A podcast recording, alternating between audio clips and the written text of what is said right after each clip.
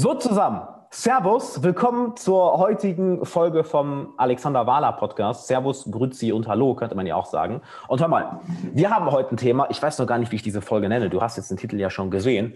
Und Halleluja. Ähm, ich bin ein bisschen aufgeregt über die heutige Folge, weil das werden mal sehr intime Themen, sehr, ähm, man sagen, vielleicht sogar erotische Themen, ähm, private Themen und Themen, die uns alle interessieren. Denn ich dachte mal, wen ich hier heute dabei habe. Denn ihr Buch hat mich voll umgehauen. Und zwar habe ich die liebe Ilan Stefani dabei, Körperforscherin, Bestsellerautorin. Und das Buch hat mich ziemlich aus den Socken gehauen. Ähm, lass mich das mal kurz erklären und dann kommen wir sofort zu dir, Ilan. Und zwar hat mir die Cecilia Müller-Stahl, ähm, eine Coachin von mir, gute Freundin von mir, ich bin letztes Jahr zu ihr gekommen, weil ich gesagt habe, hör mal, ich möchte gern das Feminine mehr verstehen ich möchte gerne weibliche Energie mehr verstehen. Sie so, ja, easy, können wir machen. Und dann habe ich mich von ihr eine längere Zeit coachen lassen und dann hat sie mir ein Buch empfohlen, nämlich Lieb und Teuer. Dachte, ja, liest dir das doch mal durch. Und ich habe mir das durchgelesen und eine Sache erwartet und was ganz anderes bekommen. Denn ich habe nicht erwartet, dass ich von einer Frau mal so viel über Männlichkeit lerne, dass ich von einer, dass ich von einer Frau erzählt bekomme, was in der Seele der Männer vor sich geht und was das Ganze mit äh, einer mit der Dynamik zwischen Männern und Frauen zu tun hat und was äh, wir da lernen können. Und das hat mich so umgehauen, dass ich gesagt habe, hör mal, lass uns doch mal hinsetzen. Und ja, Ilan, jetzt sind wir hier. Und ja. du, du, guckst, du guckst mich schon so, so, so, so wartend an auf das Gespräch. Wir haben ja letzte Woche es schon versucht, aber das ja. Internet hat nicht funktioniert. Goddammit. Ilan, hör mal, wie geht's dir, meine Liebe? Ich bin total aufgeregt und freue mich, dass wir endlich hier im Podcast-Gespräch sitzen. Ich glaube, es hatten wir echt so viele Anläufe, jetzt haben wir es uns richtig verdient. Und ich finde es total, ich total geil, ähm, ja, in diese Richtung, weißt du, es ist so cool, Dinge zu veröffentlichen, bei denen wir lernen. Sie sind privat, weil ich glaube, das sind die spannendsten, das sind die Themen, die uns alle umtreiben. Ein bisschen wie so, hey, wollen wir öffentlichen ja. Stuff veröffentlichen oder wollen wir privaten Stuff veröffentlichen? Und ich glaube, das Private ist das ja. viel verbindendere, nährendere. Es macht mehr Spaß. Also, lass uns damit anfangen. voll, voll. Es ist, es ist das, was scary ist und was uns alle beschäftigt. Ja, ne? genau. Und wir sind doch nicht gerne Feiglinge, oder? niemand, niemand ist gern Feigling. Nein. Nee. Wir sind es nee. nur alle heimlich ein bisschen. voll. Ich bin, was das Thema angeht, auch voll der Schisser. Und ich, obwohl ich auch noch in dem Bereich coache, würde, müsste man meinen, oh, alles geklärt am Arsch. Ey. Das ist eine endlose Reise. Und oh, hör mal, ja. Oder? So, aber ich überlege, wo fangen wir am besten an? Weil da sind so viele interessante Themen, auf die ich gerne eingehen würde. Lass uns doch gerne mal, das erste, was mir in den Kopf kommt, ist diese, äh, dieses Täter-Opfer-Ding. Mhm. Ähm, dass, in, dass, dass Männer unbewusst gerne als Täter gesehen werden und sich auch gerne so sehen. Yeah. Und gleichzeitig Frauen gerne als Opfer gesehen werden oder sich gerne als Opfer sehen und auch, wo das Ganze herkommt. Weil du hast eine mhm. Sache schön angesprochen, so, ähm, werden zum kleinen, netten, braven Mädchen erzogen, was ja nicht auffallen soll. Ich habe mal, ich weiß nicht, ob ich das aus deinem Buch habe, das Zitat gehört, äh, du sollst äh, gesehen, nicht gehört werden. Ähm, wow. Das fasst das ziemlich krass zusammen. Und ich würde gern auf diese Dynamik mal eingehen, diese Täter-Opfer-Sache, die selbst ich als Mann, als ich das gehört habe, ich so, shit, sie hat recht, ich sehe mich unbewusst irgendwie als mhm. böse oder mhm. das Männliche irgendwie so als, als falsch. Ähm, ich stelle es jetzt mal so offen in den Raum. Lass uns da doch gerne mal drauf eingehen. Was, was ist das genau? Ja. Wo kommt das her und wie können wir damit umgehen?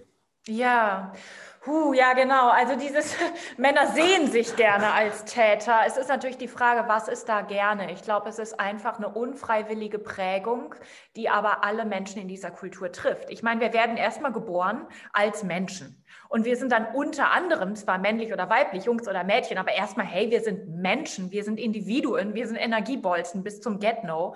Und dann fängt halt die Kultur an, auf uns einzuwirken und sagt, ah, du hast einen Penis, du bist also ein typischer Junge, wir machen dich mal noch typischer. Ich könnte sagen, man wird als Original geboren und man wird zu einer Kopie gemacht. Und Mädchen werden zu einer Kopie des typisch Weiblichen gemacht. Und das hat in dieser Kultur halt seit mehreren tausend Jahren leider die Tradition, das Männliche ist das Offizielle, das ist das, was das Weltgeschick regiert und so weiter und so weiter und das ist das Stärkere. Und wir wissen heute, dass das auf vielen, vielen Ebenen falsch ist. Der stärkste menschliche Muskel ist die Gebärmutter. Das ist ein Muskel, den nur Frauen haben. Das heißt, wir lernen an ganz vielen Stellen, eine Welt, die wirklich auf dem Kopf steht, wo die Männer diejenigen sind, die angeblich das starke Geschlecht sind. Und was ich gelernt habe, und das habe ich halt in meinem Buch Lieb und Teuer beschrieben, ich habe halt zwei Jahre als Prostituierte gearbeitet und in diesen zwei Jahren so viel über Männer gelernt, das wusste ich vorher nicht. Ich war ja vorher quasi ein typisches Mädchen, was immer dachte, mhm. boah, die Männer sind so übergriffig, die sind so anzüglich, die sind so sexuell und ich Mädchen, ich bin so ein Opfer. Ich muss aufpassen, dass mir nichts passiert. Und wenn der Rock zu kurz ist, dann bin ich dran schuld, wenn mir jemand zwischen die Beine geht. Also ich hatte diese ganzen kulturellen Verdrehungen im Kopf. Und dann habe ich in der Prostitution, verrückterweise dort, gelernt, Männer sind überhaupt nicht sicher im Umgang mit Frauen. Die sind überhaupt nicht so, ey, ich bin der Macker, ich kann mit dir machen, was ich will. Auch einer Prostituierten gegenüber nicht. Männer sind extrem mhm. eingeschüchtert von Frauen. Und Voll. viele Männer im Puff haben mir gesagt, so, ey, Ladies, ganz ehrlich, die ganze Welt dreht sich doch um euch. Wenn ihr wüsstet, was wir für euch tun würden, wir tun für euch alles. Wir vergöttern euch. Ihr seid viel perfekter, als ihr das selber überhaupt an euch ranlassen könnt. Ihr Ladies, ihr seid hart mit euch. Wir lieben euch. Ihr seid perfekt und zwar jede. Und zwar als Original. Männer lieben mhm. weibliche Individualität. Voll. Wie verrückt ist eine Welt, in der ich im Puff arbeiten muss, um das über Männer mal rauszufinden. Aber dann nach diesen Voll. zwei Jahren, wo ehrlich gesagt Prostitution auch irgendwie ziemlich langweilig wurde, weil es ist auf vielen Ebenen echt eine Wiederholung von immer demselben nur nach 15 Ablauf. Aber in diesen zwei Jahren habe ich halt gelernt, hm, Männer haben einen, ich sag mal, Schmerz in sich oder einen mhm. unbewussten Glaubenssatz, zu viel zu sein und Frauen haben einen unbewussten Glaubenssatz, zu hm. wenig hm. zu sein. Und die Männer haben das nicht gesehen, dass die Frauen sich so sehr ungenügend fühlen und minderwertig. Und die Frauen sehen es mhm. heutzutage, finde ich, relativ wenig, wie sehr sich Männer wie so als so einen wandelnden potenziellen Täter erleben. Und dass Männer ganz, ganz viel mhm. Angst davor haben, in ihre körperliche Kraft zu gehen, weil sie halt lernen, Voll. Frauen sind fragil und haben dann sofort Angst. Und ich meine, stell dir mal vor, Alex, mhm. du liebst jemanden mit deiner ganzen Kraft, du liebst jemanden so sehr, du denkst an sie, wenn ich jetzt mal sage, es ist eine Frau, ähm, du, du denkst an sie und dein ganzer Körper bebt von dieser Liebe und du willst ihr so viel geben. Und gleichzeitig, Voll. was für ein Problem in dir, Alex, wenn dann deine Kultur sagt, wie bitte, du liebst mit Kraft, deine Kraft ist aber was Gefährliches. Das heißt, je Voll. mehr du mhm. liebst mit Kraft, desto mehr bekommt sie Angst vor dir. Das heißt, du kannst sie nicht lieben. Weil wenn du sie liebst, kriegt sie Angst vor dir. Wenn du sie liebst, willst du aber, dass sie nicht Angst hat, sondern sich sicher fühlt. Und das mhm. sind diese Verdrehtheiten der Kultur. Darf ich da mal ganz, darf ich da mal ganz kurz rein. einhaken? Weil das geht klar. genau das, was, was mir so aus der Seele gesprochen hat. Ähm, ich habe das Gefühl, dass dadurch die, die Männer sich nicht trauen, ihre maskuline Energie wirklich rauszulassen, wirklich aus ihrer maskulinen Energie zu leben. Und gleichzeitig die Frauen das Gleiche machen, nur in Bezug auf die feminine Energie, dass sie auch versuchen, mhm. das so zu, zu unterdrücken, weil hier ist das, was, was mir dabei auffällt. Du hast gesagt, ja, bei den Männern ist häufig das Ding, ah, dann ist, bin ich zu viel. Weil es stimmt ja, es mhm. wird ja von der Kultur gesagt, hier, das maskuline U gefährlich, ne? das ja. Haus, bin ich zu viel. Ich glaube, bei den, ich glaube, bei den Frauen ist es genau das Gleiche aus meiner Erfahrung, dass ähm, viele Frauen, die ich gedatet habe, mit denen ich in Beziehungen war, dass mit der Zeit das mehr und mehr rauskam. Aber auch am Anfang diese Angst, aber es ist vielleicht zu viel, wenn ich voll in meine feminine Seite gehe, weil was musst du in der Gesellschaft? Du musst, du, du musst funktionieren, du musst arbeiten, du sollst bloß nicht zu sehr auffallen, dass du niemandem auf die Füße trittst. Ähm, so, pass halt rein. Ja, fall ja. bitte nicht auf. Und jetzt stell dir eine Frau vor, die voll in ihrer Ekstase ist. Das, das, das, kannst du nicht einsperren. Stell dir einen Mann vor, der voll in seinem Ding ist, der zieht sein Ding durch. Den kannst du nicht sagen, sei hier mal konform. Und ich würde dich da gern sofort fragen, wo das her, was wir dagegen tun können, dass wir da mehr in unsere maskuline und feminine und weibliche Seite kommen. Mhm. Ähm, würde aber noch eine Sache ergänzen. Du hast eben gesagt, dass Frauen glauben, sie sind zu wenig, Männer denken, sie sind zu viel. Da würde ich dir widersprechen. Ich glaube, bei den Männern ist es ganz genauso, dieses zu wenig, dass mhm. wir überkompensieren müssen, um dem Weiblichen zu gefallen. Und dann hast du so dieses typische Macho-Ding oder, boah, ich verdiene jetzt noch mehr Geld, noch mehr Status, noch mehr Ansehen. Ähm, ich glaube, das ist auch wieder nur ein Symptom von etwas. Yeah. Ich kann jetzt nur von mir sprechen, ich kann auch von Freunden oder Klienten sprechen, aber du hast es schon auf den Punkt gebracht, dieses, das, das rein Maskuline ist extrem eingeschüchtert vom rein Feminin. Mhm. Weil es ist eben ja. dieses Nährende, dieses Empfangende und da kommt dann dieses, oh, ich bin, würde ich jetzt behaupten, ne, ist nicht irgendwie wissenschaftlich belegt oder so, aber würde ich mal behaupten, das ist eigene Erfahrung, dieses Überkompensieren her, oh, guck mal, wie krass ich bin. Ähm, aber nochmal ganz anderes Nein, Thema. du total. Ich springe da voll gerne rein, weil du total recht hast. Alle fühlen sich mit in der Tiefe diesem Glaubenssatz, ich bin nicht genug. Männer krass. auch. Ich bin zu wenig. Aber an, ich glaube, Frauen lernen, sie sind ein geborenes Opfer, weil sie eine Vagina haben. Und Männer lernen, sie sind ein Gebo ja, eine genau. geborene Bedrohung für alle anderen, weil sie einen Penis haben. Das heißt, Männer fühlen sich nach innen auch zu wenig. Ja, es ist absurd, aber gleichzeitig schau, wo wir herkommen. Wir kommen aus einer Gesellschaft, in der zum Beispiel du schläfst mit einer Frau, ihr zeugt ein Kind. Jetzt ist deine Gesellschaft so organisiert, dass du, wenn das ein Sohn wird, deine traditionell deinen Besitz an diesen Sohn vererbst. Dafür ist ganz wichtig, was deine Frau oder die Frau, mit der du Sex hattest, mit ihrer Sexualität macht. Denn sonst weißt du ja nicht, welches Kind von dir ist. Das heißt, du musst die Sexualität der Frau, die Ekstase der Frau, die du liebst, einsperren und kontrollieren. Du musst dir verbieten, mit anderen Männern Sex zu haben. Und zwar unabhängig von Eifersucht. Du musst es machen, damit du weißt, wer ist mein Sohn und wer ist nicht mein Sohn. Stell dir jetzt mhm. mal eine Gesellschaft vor, die das anders organisiert, nämlich entlang von die Tochter erbt den Besitz der Mutter. Wie einfach ist das denn, Alex? Man muss dabei sein, während eine Frau eine Tochter bekommt. Und dann weiß man, diese Tochter kam aus dieser Vagina raus. Das heißt, dann haben wir nicht die männliche oder weibliche Sexualität muss kontrolliert werden. Das haben wir nur, wenn wir sagen, der Vater vererbt auf den Sohn. Verstehst du den Punkt? Ich, ich konnte dir bei einem, also ich konnte dir nicht ganz folgen mit dem, wir sind ja, jetzt eine haben, Frau, eine Tochter hat. Da Schau, ich nicht ganz folgen. Es ist, es ist ganz einfach, wenn wir sagen, die Vererbung, der Besitz in einer Familie wird immer an die Tochter der Mutter vererbt. Dann reden wir von einem Matriarchat. Wir reden davon, dass Frauen an ihre Töchter vererben. Wir leben nicht in einem Matriarchat. Seit 4000 Jahren leben wir in einem Patriarchat. Wir leben in einer Gesellschaft, in der die Väter an ihre Söhne vererben. Und in Patriarchaten müssen wir organisieren, dass wir wissen, mit wem haben Menschen Sex, mit wem teilen Menschen Liebe, mit wem teilen Menschen Ekstase. Das musst du quasi, du musst, du hast die Frage gestellt, woher kommt das? Du als Mann in einer patriarchalen Gesellschaft musst traditionell kontrollieren, mit wem die Frau Sex hat, die du liebst. In einem Matriarchat muss man das nicht.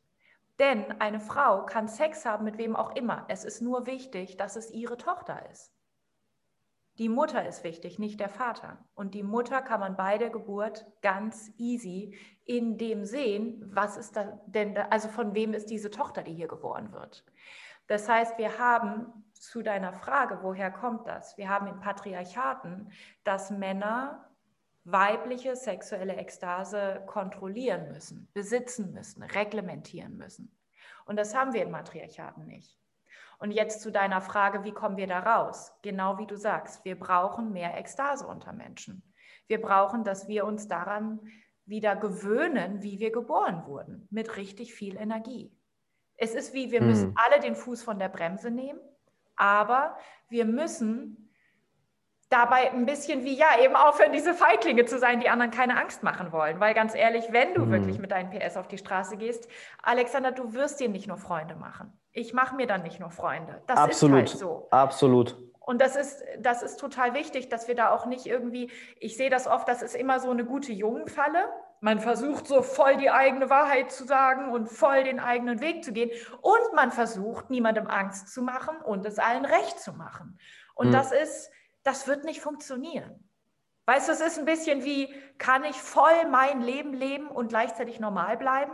Meine Antwort heutzutage ist nein, das kannst du nicht. Diese Dinge widersprechen sich. Wenn du voll deinen Weg gehst, dann bist du ein Original und keine normale Kopie. Voll. Das ist die Entscheidung. Und an dem Punkt wünsche ich mir auch, und das können wir übrigens auch machen, alle miteinander. Wir können uns vernetzen, wie du es zum Beispiel machst mit deinen Communities, mit deiner Arbeit, mit deinem Podcast, mit deiner Arbeit Das über Internet. so, das ist Du so hast- wichtig. Du hast so ein unglaublich starkes Netzwerk um dich herum initiiert und du lebst ja auch in starken Netzwerken. Und das können wir machen. Denn wenn du einen Schritt machst und ich bin in deinem Netzwerk, Mhm. fällt der Schritt mir leichter, weil ich weiß, Alex Ja, ist ja auch schon gegangen. Wenn ich aber denke, den hat vor mir niemand gemacht, nur weil ich niemanden um mich herum kenne, der auch aufbricht, ein Leben als Original zu leben statt als Kopie, dann ist es unfassbar viel schwieriger. Du brauchst Also würde- Vorbilder im Umfeld. Ja, du brauchst Vorbilder und du brauchst sowas wie erlebte Erlaubnisräume. Ja, genau. Voll. Voll. Und alles Richtung Lebendigkeit ist etwas, womit Ja. wir ohnehin so gerne teilen.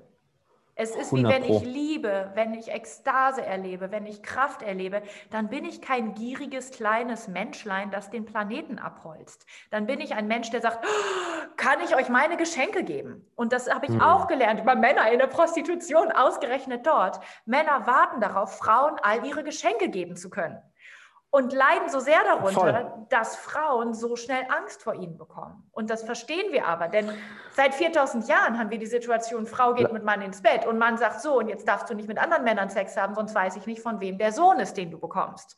Lass, sind- lass, la, ja. lass uns da nochmal kurz, also mit dem Patriarchat, Matriarchat, da würde ich jetzt erstmal nicht gerne drauf eingehen. Ich würde lieber erst auf das, auf das maskuline, feminine, was du nämlich gerade sagst. Genau Ja. dieses, ähm, das Männliche will dem Weiblichen dienen. Das sagte, ähm, ich weiß nicht, ob ich das von David Data zum ersten Mal gelernt habe, aber es, das, wenn du in deiner maskulinen Essenz bist, du willst dem Femininen dienen.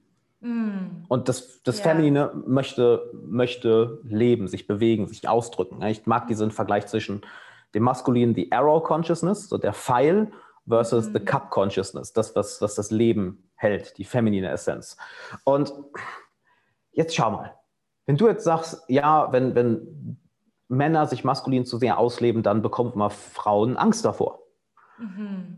war und wenn Frauen sich zu sehr ausleben, dann bekommen auch Männer, die in ihrer maskulinen Essenz nicht so drin sind, auch Angst davor. Und dann kommt ja auch dieses, dieses man, man unterdrückt sich gegenseitig. Ja, wenn ich jetzt mal eine toxische Beziehung denke, der Mann will die Frau kontrollieren, die Frau will den Mann kontrollieren, äh, mit wem schreibst du, wer hat da angerufen, wo warst du da und da. Das ist ja aus einer Unsicherheit.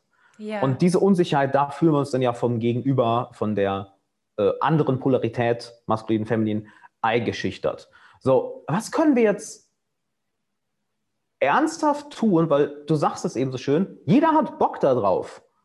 Mhm. Ja, jeder hat Bock darauf, die Maske fallen zu lassen und sich ausdrücken zu können. Wir haben nur Angst davor. Mhm. Was können jetzt Männer tun? Was können jetzt Frauen tun, als Individuen, als auch in Gruppen, als auch in Paaren, ähm, als Paare? Ja, um das zu machen, weil ich weiß, wie jeder, der auch gerade zuhört, weiß, wie furchteinflößend das sein kann und dass du diese innere Mauer aufziehst. Aber wie befreiend ist es, wenn du es machst? Also, was, was, was, was können wir da tun? Ich weiß nicht, Ja. die Frage anders stellen Ja, voll. Pass auf, mehrere Sachen. Erstens, Erzähl. Ähm, ich habe ja eben gerade gesagt, und da sind wir auch irgendwie so d'accord, okay, es geht leichter in der Gruppe. Jetzt lass uns mal vorsichtshalber davon ausgehen, es gibt aber keine Gruppe. Du machst es jetzt einfach mal als Leader. Und ganz kurz zum Anfang unseres Gesprächs, als du gesagt hast, hey, ich habe da voll viele Fragen und ich coache in dem Bereich. Weißt du was, Alex? So muss es sein. Wir sind schlechte Lehrerinnen und Lehrer, wenn wir es können. Wir müssen die Schülerinnen und Schüler vom Leben sein, um selber den ersten Schritt zu machen, sozusagen mit dem Mut der Ich bin Verzweiflung. so hart bei dir. So das hart heißt, bei dir. Ja. ganz klar, du machst den ersten Schritt. Und das ist auch ganz wichtig, weil wie kann man es als Paar machen? Mach es, als seist du Single, als seist du ganz alleine. Weil wir versuchen immer, den Partner zu ändern, um es selber leichter zu haben. Und das ist nicht fair. Unser Partner ist nicht dafür da, unser Leben leichter zu machen, sondern höchstens dafür da, uns in unsere eigene Kraft zu bringen. No Voll matter geil. what. Das Voll geil. heißt, 100 Pro. ich bin in einer Beziehung und ich habe Angst davor, ihn zu verlieren, ihm Angst zu machen, wenn ich in meine Kraft komme. Jetzt renne ich nicht zu ihm und sage, könntest du bitte keine Angst vor mir haben, wenn ich in meine Ekstase komme. Ich übe es trotzdem zu machen. Und das ist jetzt der Punkt. Ekstase ist eine Frequenz, ist sozusagen eine Schwingungsform, die sehr schnell durchs gesamte Nervensystem rauscht. Wir sind von Kopf bis Fuß scheißlebendig. Und der Vorteil hm. ist, wir haben Angst davor und Angst ist ganz ähnlich. Angst ist auch schnell und Angst ist auch im ganzen Körper und Angst macht mhm. uns auch scheißlebendig. Jetzt sagen Menschen immer, True. nein, ich habe Angst und dann ziehen sie die Schultern ein und hören auf zu atmen. Und meine Definition ist nicht, dieser Mensch hat Angst. Meine Definition ist, dieser Mensch versucht gerade keine Angst zu haben, während er Angst hat. Denn wenn wir wirklich Angst haben, ja, wenn okay. wir wirklich Angst ja, haben, dann atmen ja? wir tief. Oh, oh, scheiße, ist das aufregend. Oh, nein, die Ekstase kommt, ich werde verlassen, Hilfe. Oh, wir sind wirklich durchströmt von der Intensität. Wenn wir Angst haben, sind wir durchströmt von Präsenz und Abenteuer. Und wenn wir versuchen, ja, und, wir und wir handeln oder wir ziehen uns und wir handeln oder wir ziehen uns zurück. Ganz genau. Wir sind ja. nämlich in einem Handlungsmodus. Wenn Menschen sagen, sie haben Angst, dann sind sie eher in einem gelähmten Modus. Das heißt, sie versuchen, die Angst zu unterdrücken. Und das bedeutet, sie haben keinen Starkstrom mehr im Nervensystem, sie haben keinen Baustoff für so Ekstase hm. mehr im Nervensystem, sondern sie unterdrücken das. Und ich meine, das kennst du von dir. Stell dir vor, du bist jetzt irgendwie nach einem Workout oder es geht dir wahnsinnig gut, mhm. du hm. warst feiern. Jetzt plötzlich hör mal auf zu atmen. Mach das mal, Alex. Lass mal die Schultern einfallen. Häng dann mal richtig rum. Du kriegst von, von 100 auf 0 deine Energie wieder runter in die Depression. Das geht total schnell. Voll. Ich habe gerade mal kurz mich reingefühlt, weil ich das so interessant fand. Sorry, dass ich unterbreche, aber jetzt habe ich gerade so weggeguckt ist das so, die Angst zu unterdrücken? Und dann so, ja, da ist so ein Gefühl von, ich sollte jetzt keine Angst haben. Es ist falsch, jetzt ja. Angst zu haben. Ja, und Angst ist ganz ähnlich wie Freude und wie Ekstase und wie Präsenz. Und das ist auch so interessant. Zum Beispiel alle Männer, die ich kenne zumindest, wollen im Bett mit Frauen präsent sein. Aber sie Voll. wollen nicht unsicher sein und sie wollen keine Angst haben. Und das passt mhm. nicht zusammen. Sie brauchen ihre Unsicherheit und sie brauchen ihre Angst, um einfach wirklich mit den Sinnen da zu sein. Aber ja, wenn sie dann sagen, Nö, lass mich mal so ein präsenter Macker sein, wo man merkt, okay, ja, genau wie du sagst, du kompensierst. Und das fällt auf als Unpräsenz, als Maske. Voll, voll. Vor allem du, heißt, du versaust doch deine eigene Erfahrung damit. Ja, das heißt eigentlich, was können wir tun? Wir tun den ersten Schritt zuerst hm. und warten nicht darauf, dass andere es machen. Wir warten nicht darauf, dass der Partner sich ändert. Wir warten nicht darauf, Geil. dass wir keine Angst mehr haben. Wir nutzen die Angst als eine hm. Schwester der Ekstase. Angst ist nah dran an der Lösung und nicht weit weg. Und das lernen wir halt anders und das lernen wir so Männer an. Geiles Zitat. Ja. Geiles Zitat, das feiere ich. Ja. Ja, und speziell Jungs lernen, sie sollen keine Angst haben, wo ich denke, ja, das ist ein Leben ohne Freude. Ja, vor allem, es ist halt unrealistisch. Ich gebe gerne ein Beispiel. Für die, ich habe das letztens in einer, in einer Bundeswehr-Doku gesehen. Ich weiß leider nicht, was das war, aber es war so cool, hat es für mich so zusammengefasst. Da war einer der Offiziere oder Generäle auf der Brücke und die haben den interviewt und da war hier so an der Schulter so ein Patch. Stop screaming, I'm scared too. Mm. Hör auf zu schreien, ich habe auch Angst. Wow. Und ich fand das so, ich fand das so geil, das Zitat, weil jeder hat Angst. Ey. Jeder, wie wenn jemand sagt, ich habe keine Angst, du bist, bist ein Lügner. Wie, äh, wie, wie hieß das Zitat hier? Ähm, ähm, wenn jemand sagt, ich habe keine Angst vor Public Speaking, stand er entweder noch nie auf der Bühne. Oh, nein, genau. Äh, zeig mir jemanden, der sagt, ich habe keine Angst vor Public Speaking und ich zeige dir einen Lügner. Ja. ja, da ist immer, ja. immer Angst. Immer. Ja, und aber die Angst macht die Bühnenpräsenz.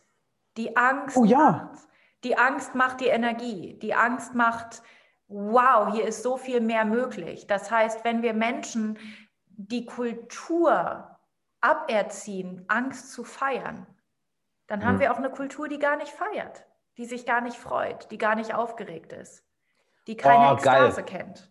Ja, natürlich. Hast du mal Stephen Pressfield gelesen, The War of Nein. Art? Mm Nein? Oh, ähm, weil er fasst das so geil zusammen mit da, wo dein größter Widerstand ist, oder wenn wir jetzt mal sagen, da, wo deine größte Angst ist, da ist dein größtes Wachstum, da ist dein ja. größtes Glück. Und das, wenn wir jetzt mal auf das Maskuline und Feminine beziehen, es stimmt genauso. Da, ja, wir, wollen so sehr um diese Basishausaufgaben drumherum kommen, weil wir halt auch erstmal keine fucking Ahnung haben, wie kriegen wir das hin. Aber hey, guck Voll. mal, wir haben seit 4000 Jahren Jungs, die nicht lernen, wie man in die maskuline Essenz kommt. Wollen wir jetzt immer weiter warten, dass es uns irgendwann mal eine Vätergeneration zeigt? Die wissen das alle nicht. Ihr müsst es rausfinden. Wir das müssen das rausfinden boah. mit der weiblichen Essenz. Das bringt nichts, ja. die ganze Zeit rumzujammern, ich habe es aber nicht gelernt. Ja, dann sei ein Role Model für alle nach dir. Meine Güte, was ja. soll schon passieren? Du fliegst auf die Fresse und blamierst dich. Das kann man überleben. Das kann man echt überleben. Voll. Du hast gerade so einen wichtigen Punkt angesprochen. Äh, können wir vielleicht auch später nochmal drauf eingehen. Ich würde gerne nochmal auf das Feminine eingehen. Äh, das, das, ich fand das faszinierend, als ich mit Persönlichkeitsentwicklung angefangen habe. Ich habe mich mit Anfang 20 wie so ein kleiner Junge gefühlt, so nach dem Motto, what the fuck am I doing here? Was ist das mhm. für eine Scheiße? Wo geht's lang? Und als ich angefangen habe mit Persönlichkeitsentwicklung und so viele andere coole Jungs und Mädels kennengelernt habe, habe ich zum ersten Mal gemerkt, warte mal, wieso hat keiner von denen, wir sind alles erwachsene Männer, ja, Anfang 20, wir sind laut Gesetz erwachsen. Ich würde rückblickend nicht sagen, dass wir erwachsen waren, alles andere als, aber. Und wir alle hatten das gleiche Gefühl. So, warum haben uns unsere Väter keine maskuline Energie? Weil warum haben uns, haben uns die, diese, diese Männlichkeit nicht gezeigt, nicht beigebracht? Und ich sehe das besonders in meiner Generation oder auch Leute, die noch ein paar Jahre jünger sind als ich, äh, sehr, sehr krass, dass sie von den Männern keine maskuline Energie gezeigt bekommen haben. Und jetzt würde ich dich mal gerne fragen, meinst du, das hängt damit zusammen, weil das ist der Punkt, auf den ich gerne eingehen würde. Ich sehe es ja auch, dass besonders in Deutschland, ich, ich lebe in Osteuropa, hier sehe ich das zum Beispiel gar nicht. Hier sind die Frauen, lassen ihre weibliche Energie voll raus. Das ist krass, sehr viel krasse, krassere, femininere Ausstrahlung. Äh, Südamerika auch, sehr krass expressiv. Warum verdammt nochmal trauen sich so viele Frauen in Deutschland das nicht oder in, in der westlichen Welt? Warum, warum trauen sich das so viele nicht? Ich glaube erstens, dass wir eben mit der, also wir dürfen das nicht unterschätzen, wie sehr wir so einen Rudelinstinkt haben. Wir, wir achten seit Millionen von Jahren eigentlich auch drauf, so was macht das Rudel um uns herum. Und wenn oh, alle natürlich. den Kopf einziehen, dann machen es erstmal alle. Also da haben wir auch echt gerade evolutionär einen spannenden Punkt erwischt, in dem wir dieses Gespräch führen, nämlich wir müssen uns quasi von der Nachahmung verabschieden und irgendwas Neues, irgendwelche neuen Fehler in die Welt bringen, einfach um nicht länger zu imitieren, dass alle den Kopf einziehen. Also insofern, hm. wenn ich jetzt in einer Kultur lebe, in der alle um mich herum expressiv tanzen, ist es das leichteste der Welt, expressiv zu tanzen. Wenn alle Voll. um mich herum den Kopf einziehen, ist es das leichteste der Welt, den Kopf auch einzuziehen. Und dann speziell, wenn du jetzt sagst, in Deutschland, ja. weißt du, ich glaube nicht, dass wir im Kern wirklich den Kontakt verloren hätten zu maskuliner oder weiblicher Essenz. Ich glaube aber, ja. dass wir ganz, ganz tief beschämt aufwachsen für das, was wir eigentlich sind. Und Scham und dann speziell okay. in Deutschland Schuldgefühle, das ist wie so ein Deckel ja. aus Taubheit. Und Boah. dieser Deckel ja, aus Taubheit, voll. schau, wenn du wenn du ein Sünder bist, der schuld ja. ist, kollektiv und individuell, was ist ja. das erste Recht, das du verlierst, noch vor dem Recht auf Freiheit, das du verlierst? Du verlierst das Recht, glücklich zu sein. Du verlierst mhm. das hm. Recht auf Ekstase. Du erlaubst dir nicht mehr einfach glücklich zu sein, denn du musst bezahlen für die Sünden, die du begangen hast. Und das ist in Deutschland eine extrem schwere Traumadecke. Und ich glaube, dass das auf allem, also wenn man jetzt sagt, die ganze Welt ist jetzt nicht wirklich glücklich, aber speziell in Deutschland gebe ich dir total recht, da gibt es echt so ein Schuld-Depressionstrauma, so eine, so eine Depressionsdecke, die alles hm? grau macht. Und das finde ich total nachvollziehbar vor dem Hintergrund, wie Deutschland mit diesem Schuldtrauma umgeht. Nämlich wirklich in diesem alle bezahlen dafür, indem sie weniger glücklich sind, als sie es sonst wären. Und das kennen wir auch individuell. Hm. Wenn ich mich schuldig fühle, verliere ich das Recht darauf, ekstatisch und frei zu sein. Und wir wollen uns selbst bestrafen. Genau, wir wollen uns selber bestrafen. Und ich glaube, das ist der Punkt. Warum hat dir dein Vater keine maskuline Essenz beigebracht oder meine Mutter mir keine weibliche Essenz? Weil wir dieses Graue, diese schwere Decke auf unseren Köpfen, die macht, dass wir so zusammengesunken leben, weil die so mhm. massiv ist. Millionen von Rudeltiere um uns herum folgen diesem Paradigma. Und gleichzeitig mhm. wissen wir, wenn die Dinge, wenn sozusagen Politik oder große Weltveränderungen, wenn die nicht mit Juice, wenn die nicht mit Energie, wenn die nicht mit körperlicher Kraft gefüllt sind, dann passieren sie nicht. Dann sind sie Gerede. Das heißt, wir brauchen hm. unsere Ekstase, wir brauchen unsere Lebensfreude. Sonst glaube ich, sind wir wirklich kein neuer Beitrag. Hm. Soll ich mal was sagen, was, wo, wo ich gerade so krass zustimme und nicke? Ähm, das Rudeltierverhalten. Also ich lebe ja schon seit einigen Jahren nicht mehr in Deutschland hm. Und als ich in Deutschland gelebt habe, ist das, äh, hat es so angefangen, dass dieses Thema in mir aufflammt. Ja, also war an einem guten Punkt, privat, geschäftlich, so. Und irgendwie habe ich gemerkt, warte mal, irgendwas, äh, irgendwas fühlt sich hier komisch an. So, als, als wäre so ein riesiger Elefant im Raum, über den keiner, über den seit Jahrzehnten keiner versucht, keiner redet. So nach dem Motto, nein, nein, nein, nein, nein, wir reden da nicht drüber. Nein, nein, nein, nein, nein. Ne, du hast es so schön gesagt mit der äh, Schulddecke. Was für ein geil, ja, genau so. Es ist dieses, es wird unterdrückt. Und dann bin ich ausgewandert und ähm, viel rumgereist, Asien, Südamerika, Osteuropa. Und du kriegst mit, ähm, wie sich verschiedene Kulturen ausdrücken. Ja? Und mir ist so als allererstes dieses krass, äh, dieses, dieses wirklich krass maskulin-feminine aufgefallen. Wie, wie viel krasser sich Menschen in besonders Osteuropa ja, erlauben, das auszudrücken. Dass ähm, du auf einmal Frauen hast, die ihre feminine Seite so dermaßen feiern, so dermaßen feiern, aber dass du dann auch auf der anderen Seite Männer hast, die krass maskuline Motherfucker sind, du drücke ich es mal aus, mhm. aber die jetzt keine Machos sind, ja, sondern mit denen du reden kannst. Also ich denke jetzt mal an einen der Trainer, den ich hier hatte. Äh, unglaublich durchtrainierter, starker Mann, aber äh, Vater von zwei Kindern, super liebevoll, super weise, super. Und dann fährst du uns einmal und ich so, what the fuck?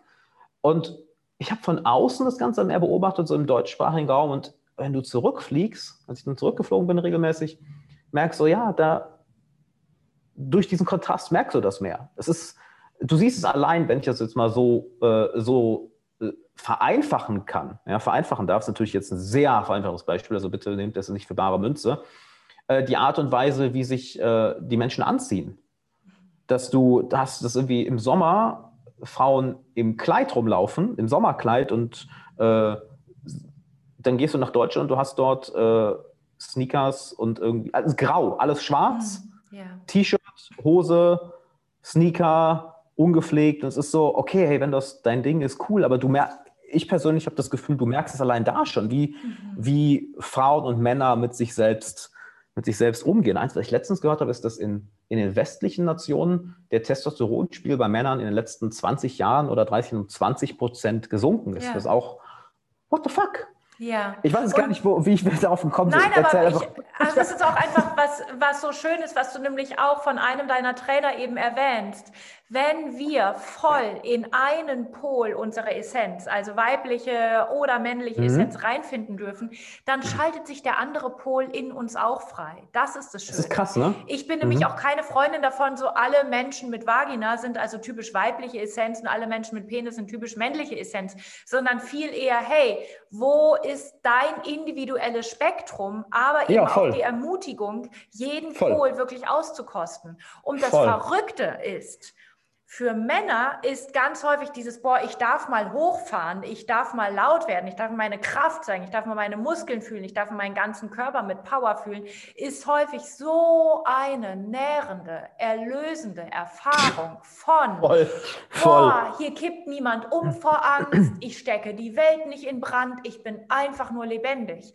Dass Männer so fürsorglich, so dienend, so selbstlos werden, ganz von ja. alleine.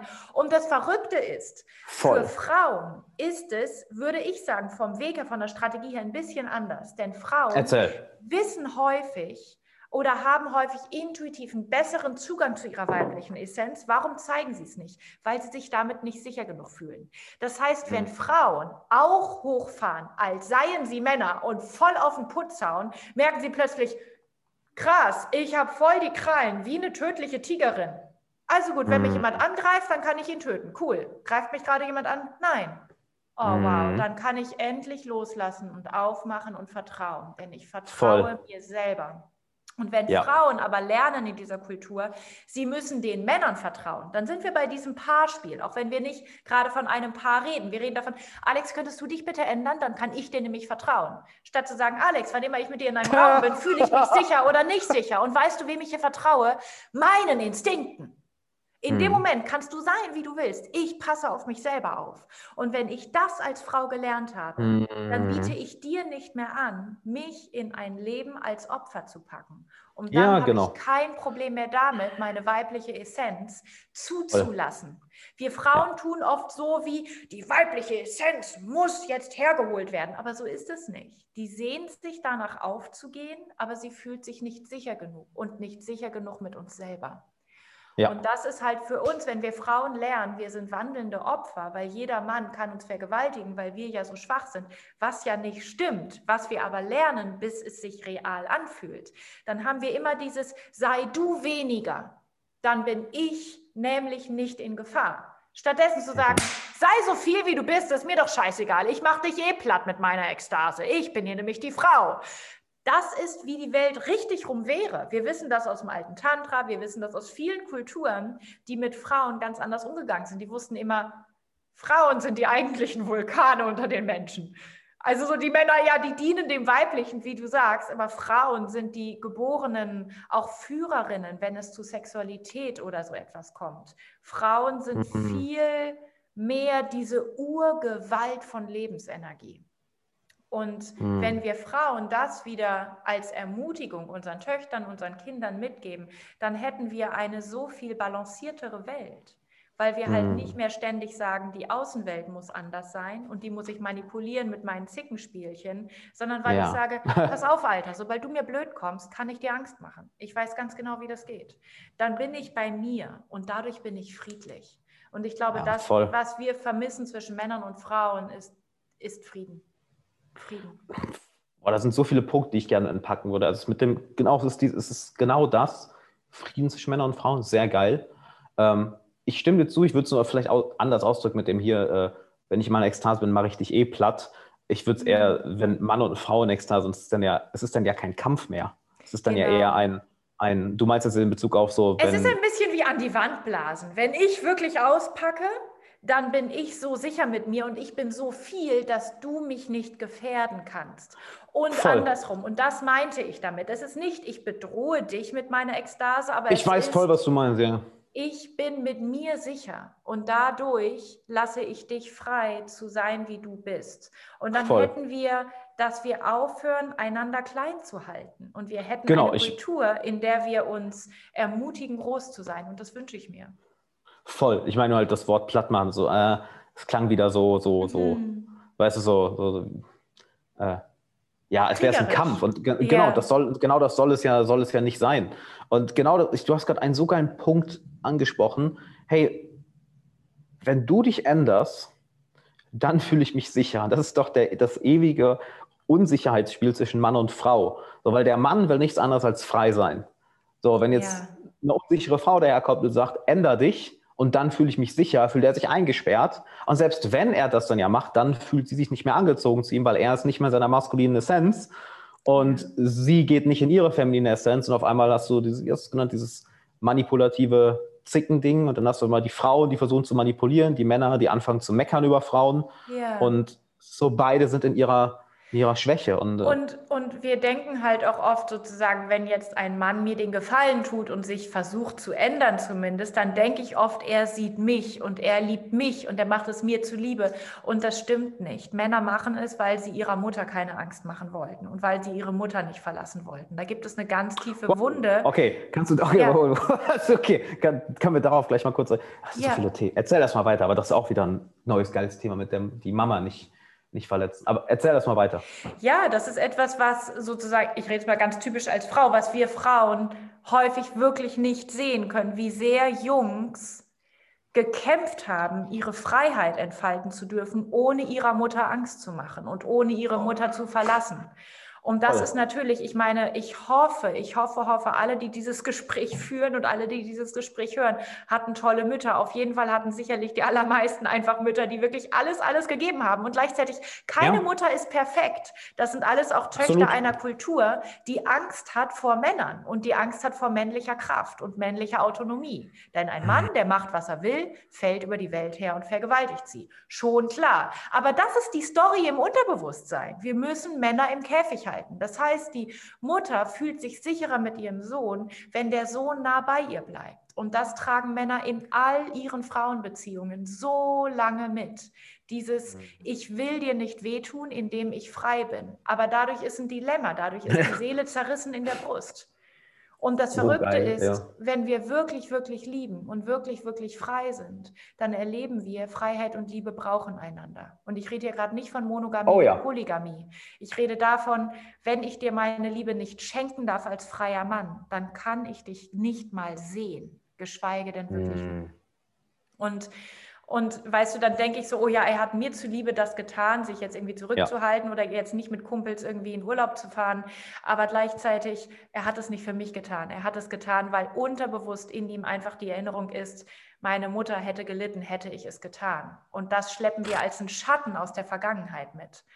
Und ja, dann verachte ich ja. dich, weil ich sage, ey Mann, sei doch mal ein echter Mann. Und du sagst, okay, aber was jetzt? Also soll mhm. ich jetzt sichtbar sein oder unsichtbar? Soll ich ein Original mhm. sein oder so, wie du mich gerne hättest? Und in dem Sinne, ja, Liebe ist echt nichts für Weicheier. Wir müssen alle so, so in die Eigenverantwortung, wenn wir lieben. Voll. Voll. Weil es ist auch, wenn ich dich liebe, ich muss es dir schenken, statt zu sagen, ich liebe dich und dafür bist du so, wie ich dich haben will, okay? Und das ist so krass. Liebe ist, ein, ist, echt. Das ist ein Deal. Das ist ein Deal. Ist ein ja. Deal, ist keine Liebe. Genau, und deshalb, ich glaube, und ich bin echt die Letzte, die Prostitution verherrlicht oder verharmlost. Und ich würde niemandem jemals raten, in der Prostitution zu arbeiten. Aber in der Prostitution haben wir halt diesen krassen Tauschhandel. Ne? Also ich habe mit dir ja. Sex und du gibst mir Geld. Und was mir halt und vielen anderen meiner Kolleginnen damals halt klar wurde, okay, aber auf irgendeiner Ebene ist es immer Tauschhandel. Und das haben mir ganz, ganz tolle Männer im Beruf gesagt, die wirklich überhaupt nichts mit Frauenverachtung am Hut haben. Die sitzen da und sagen, weißt du was? Frauen kosten immer Geld. Das heißt, Männer wissen immer, so und so viele Candlelight-Dinner, so und so, wie mit dem Taxi nach Hause fahren und so weiter. Wir, wir haben immer den Tauschhandel, wenn wir uns einander annähern. Und das finde ich auch mal wichtig zu sagen, dass wir den mm. bösen Tauschhandel nicht in der Unterwelt haben und nicht in der Prostitution, sondern wir haben den Tauschhandel in eigentlich jeder Beziehung in dieser Kultur.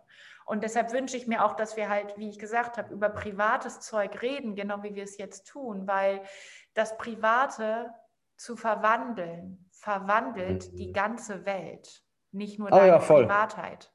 Voll. Wir sind eigentlich immer privat. Es gibt eigentlich gar nichts Öffentliches. Das Öffentliche ja. ist die oberflächliche Maske, von der wir doch alle gelangweilt sind. Wie heißt es so schön? Äh, ähm, früher war ich naiv und habe versucht, die Welt zu ändern.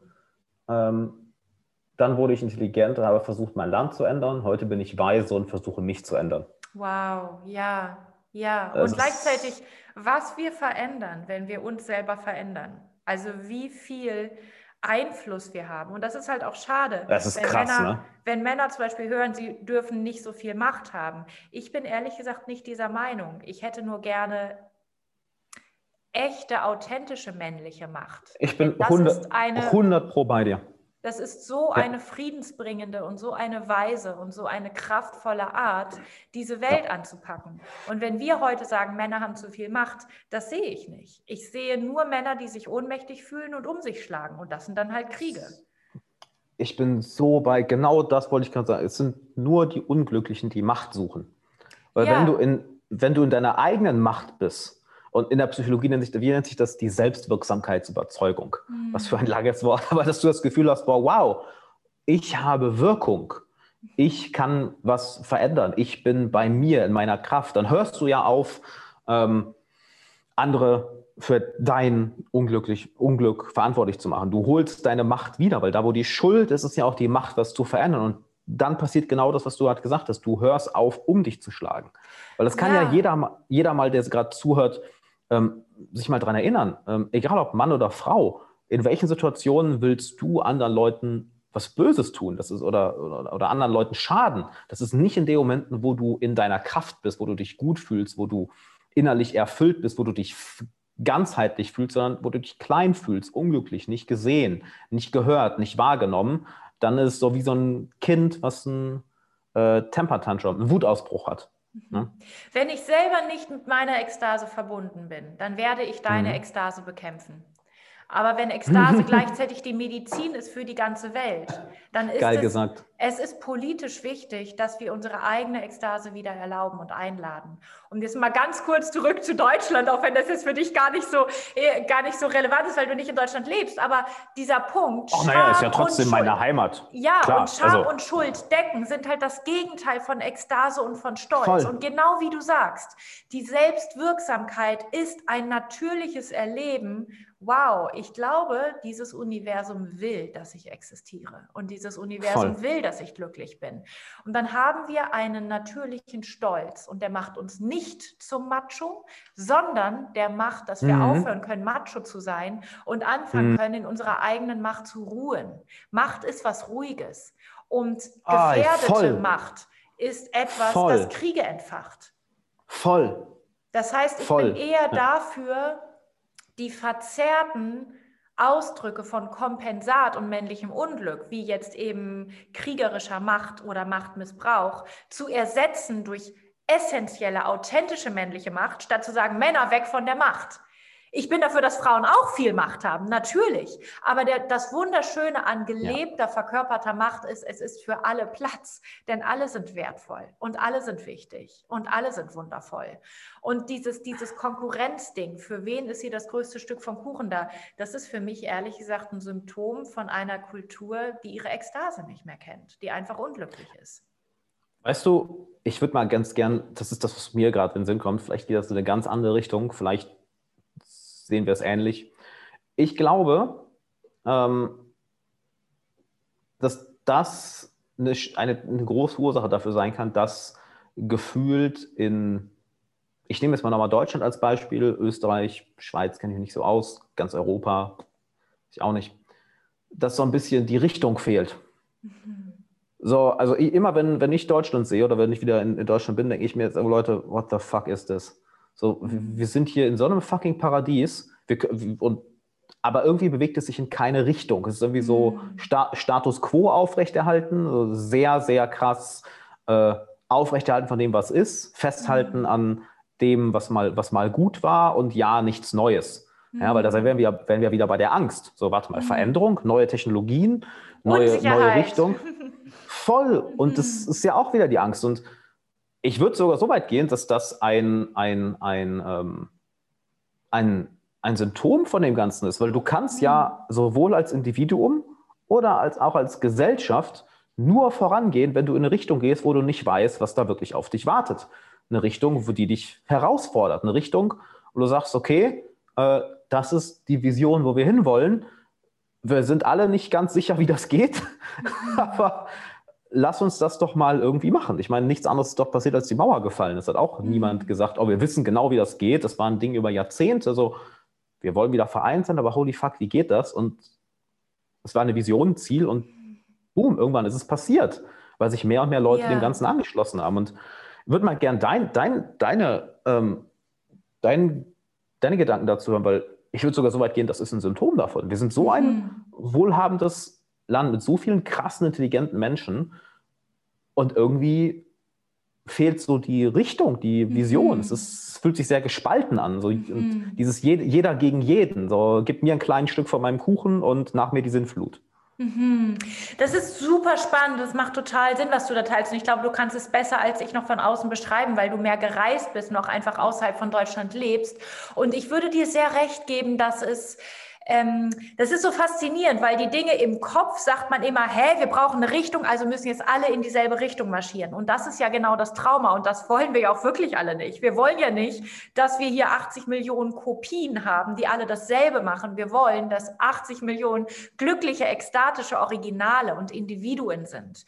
Und das Verrückte ist, wenn jeder einzelne Mensch Zugang hat zu seiner individuellen Form von Glück und Ekstase, dann ergibt sich eine organische Gesamtbewegung, bei der wir halt unterschiedlich sein dürfen. Und genau das haben wir speziell in Deutschland mm. einfach vor wenigen Jahrzehnten Sehr überhaupt nicht hingekriegt.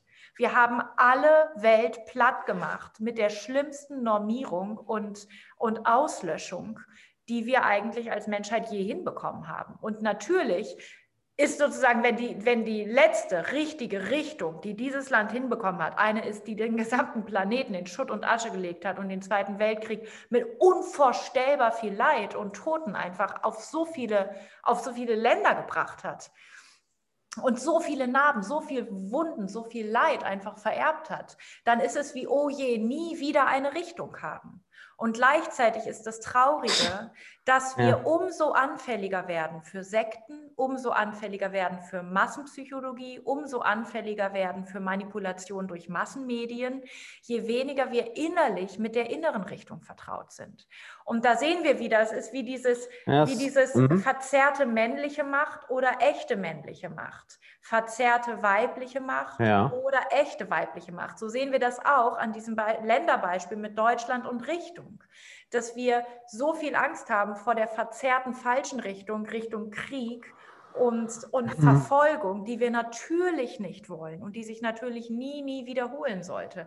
Aber wenn wir dann keine innere Richtung, Richtung Glück, Richtung Atmen, Richtung Frieden miteinander, Richtung Liebe wagen einzuschlagen, weil wir überhaupt keine mm. Richtung uns mehr trauen zu haben, dann sind wir in einem kollektiven Lähmungszustand und dann kommt irgendjemand und sagt, ja. folge mir, ich weiß den Weg und dann machen alle dasselbe. Und das finde ich auch gerade, mm. ich meine, unser Gespräch findet halt statt, während wir hier global versuchen, mit der Pandemie klarzukommen.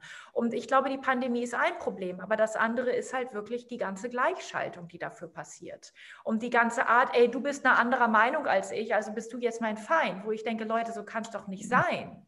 Genau, voll. Und, und das ist dieses, dann haben ja. wir, wir haben dann eine Anfälligkeit für die genormten Richtungen von außen, wenn wir die innere Richtung, Richtung Lebendigkeit und Ekstase verloren haben. Deshalb nochmal, Ekstase uh. ist was sehr Politisches. Wir sind, ich, an, wie hast Okay, sorry, wir sind anfällig. Wir sind anfällig für die falsche, gefährliche Richtung von außen, wenn wir die innere Richtung in die eigene Ekstase verloren haben. Und hm. wir machen, wir sagen nicht, folge nicht den Massenmedien, aber bleib hier in deinem depressiven Lähmungszustand. Wir können nur aufhören, die Außenwelt über die Innenwelt zu stellen, indem wir die Innenwelt wieder ernst nehmen. Ich würde sagen, indem wir die wieder wachküssen. So. Wenn wir die wachküssen, dann, dann, ja. dann lösen sich diese Probleme auf. Dann löst sich sogar auf, Voll. dass die Politiker schuld sind. Sogar das löst sich dann auf, weil ich innerlich Freiheit und Liebe wieder habe. Ey, hier ist die Sache, ne? Also wo wir jetzt, boah, wieder so viele Themen auf dich eingehen will, holy fuck. Ilan, wir können das so nicht machen. Wir können jedes Mal das fünf Punkte Es kann so nicht weitergehen. Das geht so nicht weiter. Alex, du musst sagen, wir brauchen eine Richtung. Wir brauchen dringend eine Richtung. Wir haben so viel.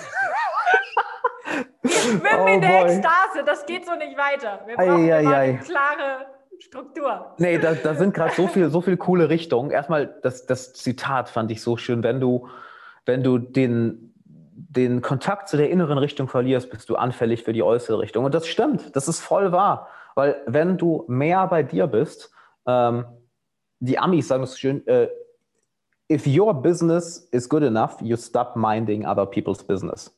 Also so, wenn dein Leben wenn du deine Richtung gefunden hast, hörst du auf, links und rechts zu gucken, so welche, ja. welche Richtung gehen die anderen. Und das geht genau damit einher. Und weißt du, ich würde sogar sagen, die Pandemie, ich habe letztens ein äh, Interview gehabt bei Feroz Khan, Achse Ost-West auf YouTube. Äh, das ist so ein politischer Kanal, äh, sind gute Bekannte seit einigen Jahren. Und wir haben über eine Sache gesprochen. Erstmal, die, die, die Pandemie ist ja eine, eine Lupe. Die vergrößert ja einfach all das, was wir vorher äh, wo wir nicht hinschauen wollten. Wir sehen auf einmal, das, was du gerade gesagt hast, was, du hast eine andere Meinung als ich, oh, jetzt bist du der Feind. Ja, was ja das komplette Gegenteil von einer freien Gesellschaft sein sollte. So, hey, okay, du hast eine andere Meinung als ich. Hey Mann, solange du meine Freiheit damit nicht einschränkst, go for it. Ja, so, I don't care. Ähm, und andererseits, du hast es gerade so schön gesagt, naja, wenn wir mehr in unsere Macht kommen, hören auch auf, da inkompetente Politiker zu sitzen. Mhm. Und genau das, das ist ja, ist ja die Sache. Wir merken gerade, wie viel, ich meine, ich, drück, ich bin jetzt kein Politikprofi, aber wir merken, da sitzt extrem viel Inkompetenz. Warum haben wir ein, was war das, ein Anwalt oder ein, ein BWLer als Gesundheitsminister? Ja, das ist, ich möchte das nicht in eine politische Richtung lenken, aber es ist ein schönes Beispiel. Und Ferov hat eine Sache gesagt, naja, es wird gerne das Ganze auf die Führungskräfte geschoben. Ja, oh, ja. wegen denen ist das so. Wie du hast gesagt hast, dann höre auf die Politiker schuld zu sein. Aber die sind ja nur da, weil wir die dahin manifestieren. Die sind ja nur ja, da, weil wir, weil wir die als Kollektiv dahin bringen. Es ist dasselbe wie in einer Paarbeziehung. Wäre mein Freund anders, ginge es mir besser. Und wäre die Politik anders, ginge es mir besser. Wer sagt das? Es wäre alles anders, wenn es anders wäre. Aber am Ende des Tages, Ekstase ist eine Hardcore-Selbstverantwortungs-Challenge. Das ist Voll. wirklich radikale Selbstverantwortung. Deswegen würde ich immer auch sagen, man lernt Ekstase, man findet Ekstase leichter wieder in widrigen Umständen statt in guten. Denn in guten lassen wir uns gehen. In guten lassen wir uns die Sonne auf den Bauch scheinen. Aber in niedrigen Umständen, wenn ich ja. echt angepisst und eingeschränkt bin durchs Außen, dann ja. zu sagen, so, jetzt will ich aber lernen, wie man sich innerlich ja. frei fühlt, no Voll. matter what. Das ist wie Level 10. Das ist ein Trainingscamp, das lohnt sich. Das sind effektive Trainingsmethoden. Und Voll. in dem Sinne, ähm, mag sein, dass dann da am Ende des Tages andere Politiker sitzen oder nicht andere, aber ich weiß, sie sitzen in unserer Innenwelt an einer anderen Stelle, an der wir nicht mehr erleben, es wäre alles besser, wenn ihr es anders entschieden hättet. Das ist immer ja. noch ein bisschen wie, wir hätten gerne Eltern gehabt, die uns Dinge beigebracht hätten, die sie nicht uns beigebracht haben. Und das ist dieser ja. Punkt, wann sind wir erwachsen? Wie du sagst, wir gelten ja. als erwachsen ab 18, spätestens 21 und dann irgendwann zu sagen, okay, wie viele Ebenen in mir müssen denn nachreifen und wollen auch nachreifen? Das, das ist, ist, ja so Selbstliebe, wahr. sich ja. nachreifen zu lassen.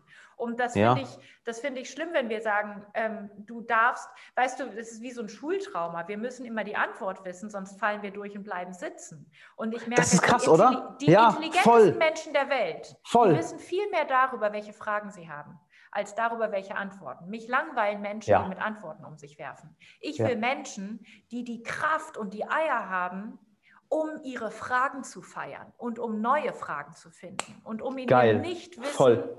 weiterzuatmen. Ja. Und ich glaube, paradox, für den Kopf passt es nicht zusammen, aber in der Praxis ist es wieder und wieder so. Wenn wir die Kraft von unseren Fragen und unserem Nichtwissen haben, dann finden wir Richtungen, die gut sind fürs Leben und nicht oh gut oh ja. sind für alle sind gleichgeschaltet und haben Angst vorm Leben und hoffen, dass es bald vorbei ist. Glücklicherweise genau. bin ich bald tot. Was ist denn das? Ja. So sind wir nicht geboren worden. Ja, voll. Du hast gerade so schön gesagt, dass das Leben ist ja gleichzusetzen mit dem Unbekannten. Ja, das Leben ist eine Wundertüte, die uns jeden Tag beschenken will. Die will uns jeden Tag bewerfen mit neuen Geschenken. Mhm. Die meisten Geschenke kommen in Form von Krisen und Challenge und Dingen, die wir uns gerne anders vorgestellt hätten. Und die meisten von uns spielen ihr ganzes Leben ja. lang das bockige Kind, was sagt, also ich bleibe schön unglücklich, wird das Universum sehen, was davon hat. Und am Ende des Tages, wir verpassen unsere Highways ins Glück. Krisen ja. sind echt, sind der Starkstrom, um wieder Angst zu haben, um wieder Ekstase zu haben und um zu sagen, mm. ey Leute, ich mache jeden Tag neue Fehler. Weißt du, wie ja. aufregend mein Leben ist? Das wünsche ja. ich mir. Lass uns den ganzen Tag neue Fehler machen, statt den ganzen Tag ist wie gestern alles richtig zu machen. Weil ich glaube, deshalb machen wir so viel falsch, weil wir süchtig danach sind, es richtig zu machen und so wie gestern. Wo ich denke, Wiederholung selber ist der Fehler. Leben ist Abwechslung. Voll. Das, ich muss gerade an äh, einen Klienten aus dem Coaching denken. Der ist jetzt seit ein paar Monaten bei mir. Und er hat gerade eine ziemlich herausfordernde Situation in der Firma, weil da seit einigen Monaten super viel zu tun ist. Also es mhm. läuft super gut, aber halt ultra viel Arbeit. Und jetzt ist sein Geschäftspartner auch noch ausgefallen, weil der krank ist und nicht arbeiten kann. Und jetzt, das heißt auch mal so, jetzt muss er alles alleine handeln. Wow. Und letztens, der hat letztens was sehr, sehr Geiles gesagt, deshalb will ich das hier kurz teilen. Er meinte halt, hör mal, Alex, ähm, um mich herum ist alles am Brennen. Und ich war noch nie glücklicher und in mehr Power und in mehr Leidenschaft als jetzt. Und wenn du mir das Ganze nicht beigebracht hättest, vor einem Jahr, ich hätte den Kopf in den Sand gesteckt. mir gewünscht, warum ist nicht wieder wie früher? Äh, da war doch alles, da, da war es doch leichter, da war es doch besser. Ich will wieder wissen, was passiert. Wenn du mir das nicht gezeigt hättest, das Unbekannte zu lieben, da reinzugehen, ich hätte jetzt den Kopf in den Sand gesteckt. Mhm. Und das erinnert mich genau an das, was du, was du gerade sagst, ist dieses, mhm. wenn du Angst vorm Unbekannten hast, hast du Angst vorm Leben. Und die Angst, mhm. nochmal, ist nicht das Problem. Die Angst ist eigentlich, ah, das Leben kommt, scheiße, ich werde sterben, genau. rein ins Leben nach vorne. Angst ist eigentlich das, wodurch wir Starkstrom und Ekstase erleben können. Aber wenn ich sage, mhm. ich habe Angst vorm Leben und ich will die Angst nicht fühlen, ich will lieber einen auf großer Macker machen, dann ziehen wir uns zusammen. Das heißt nochmal, es ist die Vermeidung der Angst, die unser Problem Voll. ist. Diejenigen, die wirklich, wirklich körperlich atmen und sich schütteln, während sie voll in ihrer Angst vor Leben mm. sind, die sind viel heldenhafter als die, die einen irgendwie auf Muskelprotz machen und sagen, mir tut nichts weh. Wo ich denke, wie du sagst, das ist ein Lügner. Wir sind verwundbar, wir sind sterblich. Und Absolut. in dem Sinne, die, die, also auch diese globale Dynamik rund um Pandemie und so weiter, ja, sie zeigt uns mit der Lupe, wo wir unlebendig werden. Sie zeigt ja. uns aber auch, wie viel Leben möglich ist wie viel Lebendigkeit mhm. und wie viel Leben aufbricht, indem wir halt mal merken, jetzt haben wir halt mal ein echtes Problem, statt unsere kleinen Wohlstandsprobleme. genau. ja, das ist so, voll. Da, das finde ich so, ähm, das liegt mir so am Herzen, dass wir sehen, eine Wohlstandsgesellschaft ist nicht wirklich ein Luxus. Es ist ein anderer Arschtritt, sich um sich selber zu kümmern als wenn man wirklich in, in, Armut lebt oder im Mangel. Weil es ja. ist so oder so, Menschen kriegen das Paradies nicht hinterhergeworfen. Es ist wirklich, Ekstase ist so selbstverantwortet. Ekstase hat so viel mit Disziplin zu tun. Es hat so viel damit zu tun, nein, oh, ich will nicht dieselben Fehler machen wie meine Eltern. Das braucht, das braucht so viel Disziplin und Wiederholung und Arschtritt und Try and Error. Und aber genau ja. das ist das, wodurch wir sagen, Umstände sind nicht das Problem. Das Problem ist, wie ich auf Umstände reagiere. Du hast gerade schön gesagt mit der Luxusgesellschaft, ja. Ähm, genau, wir sind an einem Punkt, wo, so beschreibe ich mal ganz gerne, wir sind an einem Punkt, wo wir uns eingestehen müssen, mehr Wohlstand im Außen wird das Thema nicht lösen. Ja. Es ist, ja. Wenn, ne, wenn, wenn, wir, wenn du jetzt in einem dritte Weltland lebst, das ist eine andere Geschichte. Wenn du keinen mhm. Zugang zu klarem Wasser hast, das ist eine andere Geschichte. Wir reden jetzt von Deutschland, ja? Mhm. Äh, keine Ahnung. Düsseldorf. Bielefeld, München, München Mitte, Stuttgart, Mannheim, egal, halt, du, du wohnst in, in einer Stadt oder auch auf, auf einem kleineren Dorf und gut, jetzt ist das Internet vielleicht kacke, das ist vielleicht noch ein richtiges Problem, was wir lösen müssen. Mhm. Aber abgesehen davon, halt auf Knopfdruck kannst du alles kaufen, was du haben möchtest. Du kannst wirklich den ganzen Tag auf der Couch sitzen. Du kannst jetzt, jetzt sogar von da aus arbeiten. Ja? Und irgendwann ist ein Punkt, wo wir nicht anders können, aber leider erlebe ich auch noch sehr viele Leute, die trotzdem die Augen nicht aufmachen, dass wir realisieren müssen, okay, ich bin das Problem. Halt, das ist in mir, das ist nicht da draußen. Nee, das, das nächste Auto wird nicht die, das, das Loch in meiner Brust füllen. Nee, die nächste Beförderung wird nicht das Gefühl von nicht gut genug sein lösen. Mhm, Nein, ja. noch eine sexuelle Eroberung oder noch eine tolle Partnerschaft wird mir nicht endlich das Glück geben. Oder mhm. nein, nicht noch die noch krassere Wohnung oder äh, die neuen Klamotten oder noch bekannter auf Instagram sein, wird mir nicht endlich das Selbstwertgefühl geben, was ich suche. Das geht nur, wenn ich nach innen gehe. Und das ist, wie, wie hast du es gerade ausgedrückt? Das ist eine neue Herausforderung, eine neue Art von Herausforderung, eine andere Art. Ich weiß nicht mehr, wie du es gerade ausgedrückt hast. Selbstverantwortungs-Challenge mit, äh, mit Ekstase. Also was ich jedenfalls, ja, nennen wir es so. Selbstverantwortungs-Challenge. Mhm. Was sich halt in mir so stark ausspricht, wenn ich dir zuhöre, und da gebe ich dir so recht, wir haben irgendwie eine Kultur, in der wir immer denken, dieses Ich bin nicht reich genug, nicht genug, nicht genug, nicht genug das kommt erstens durchs Außen und zweitens ist es halt irgendwie so eine geistige oder mentale Sache. Und ich würde sagen, sich reich mhm. und genug zu fühlen und mehr als genug ist eine energetische Sache im Innen. Es kommt durchs Innen ja, und es ist eine Frage dessen, wie viel Energie fließt durch mein Nervensystem.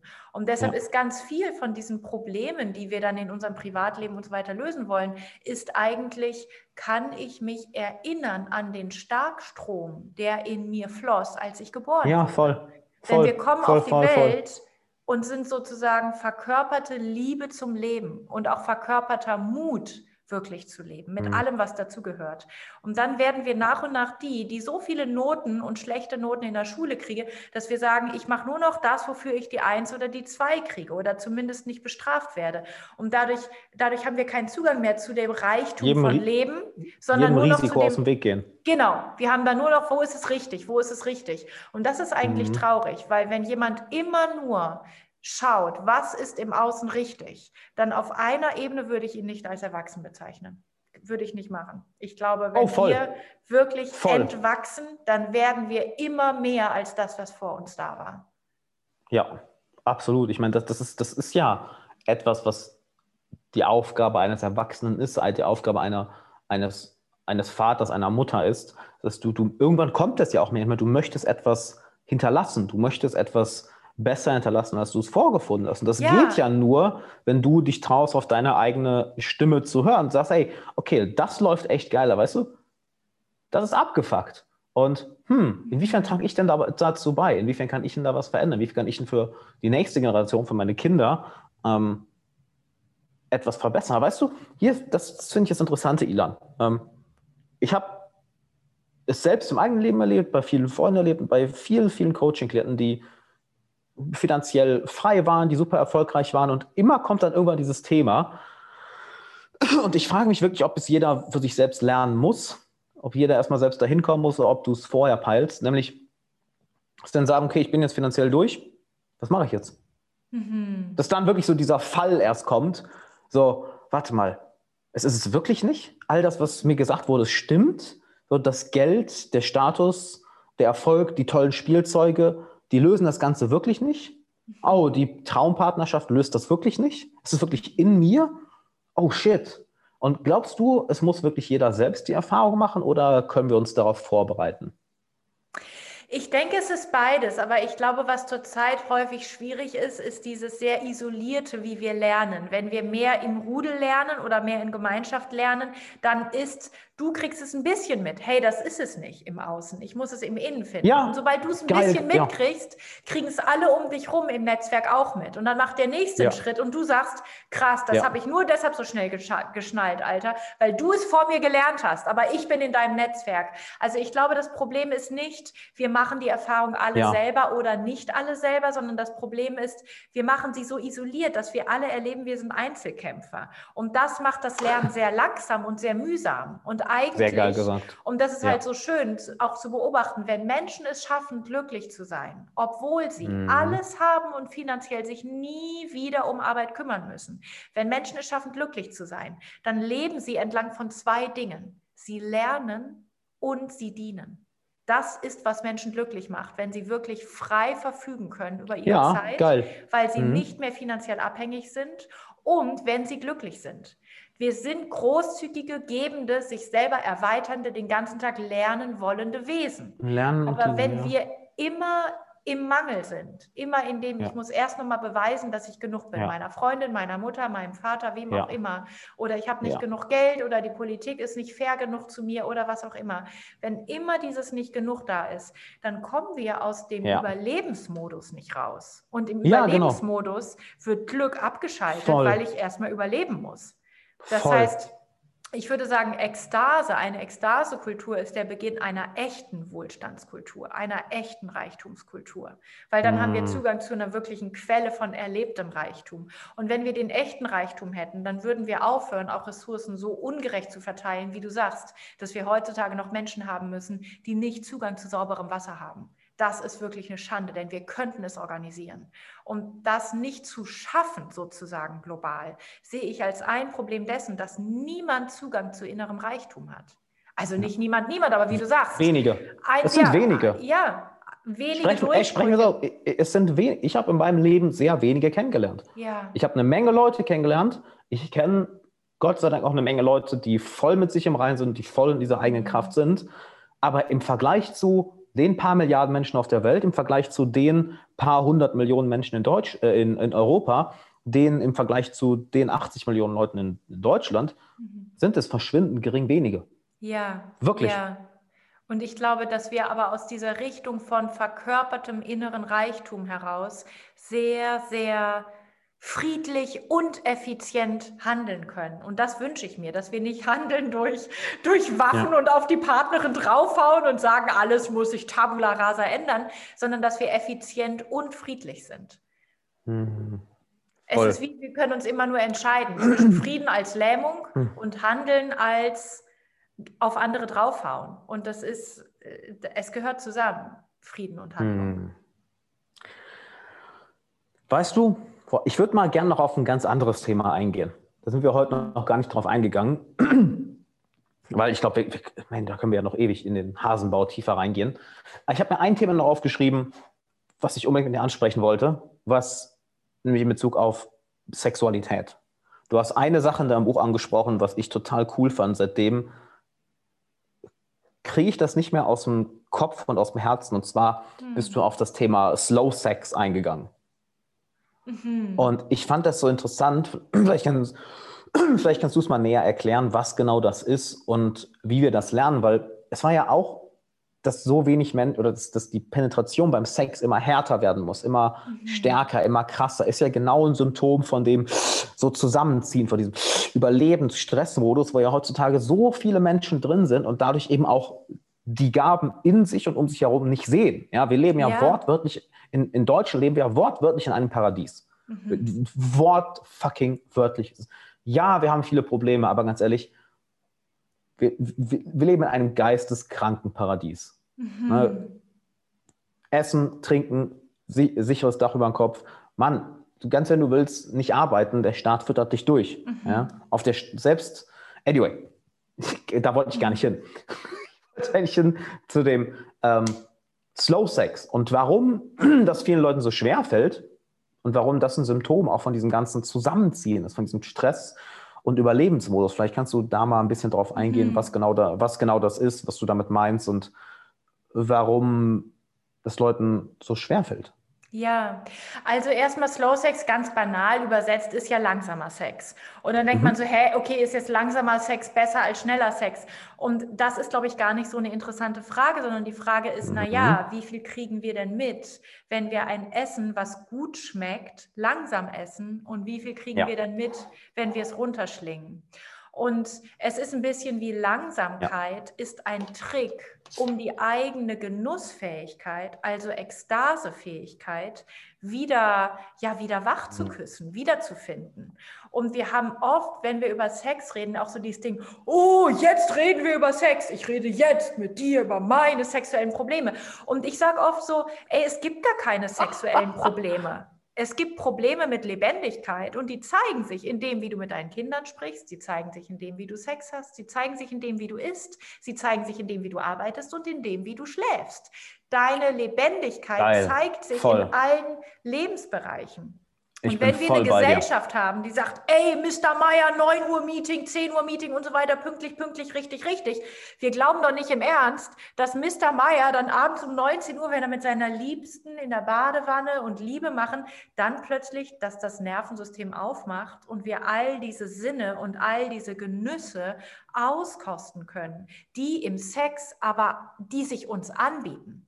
Sex ist mhm. eigentlich eine solche, ist wie so ein Ganzkörperbad für mindestens zwei Körper. Wer weiß, wie viele da miteinander Sex haben. Für mindestens zwei Körper, in dem wirklich alle Poren wieder aufzumachen. Und dann sind wir mhm. sehr sensible und sehr vernetzte Menschen. Und speziell Voll. Männer und speziell männliche Genitalien sind extrem sensibel wenn sie geboren werden. Aber dann passiert mit dem Penis und mit dem Mann dasselbe wie in allen anderen Lebensbereichen. Man härtet sich ab.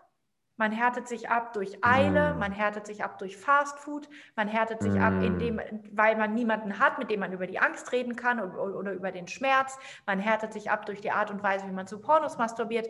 Und mm. das, ist, das wird so eine Schlaufe von immer mehr außen, soll den Spaß bringen, weil das Innen immer weniger Ekstase, also echten, echten Spaß wirklich noch kennt.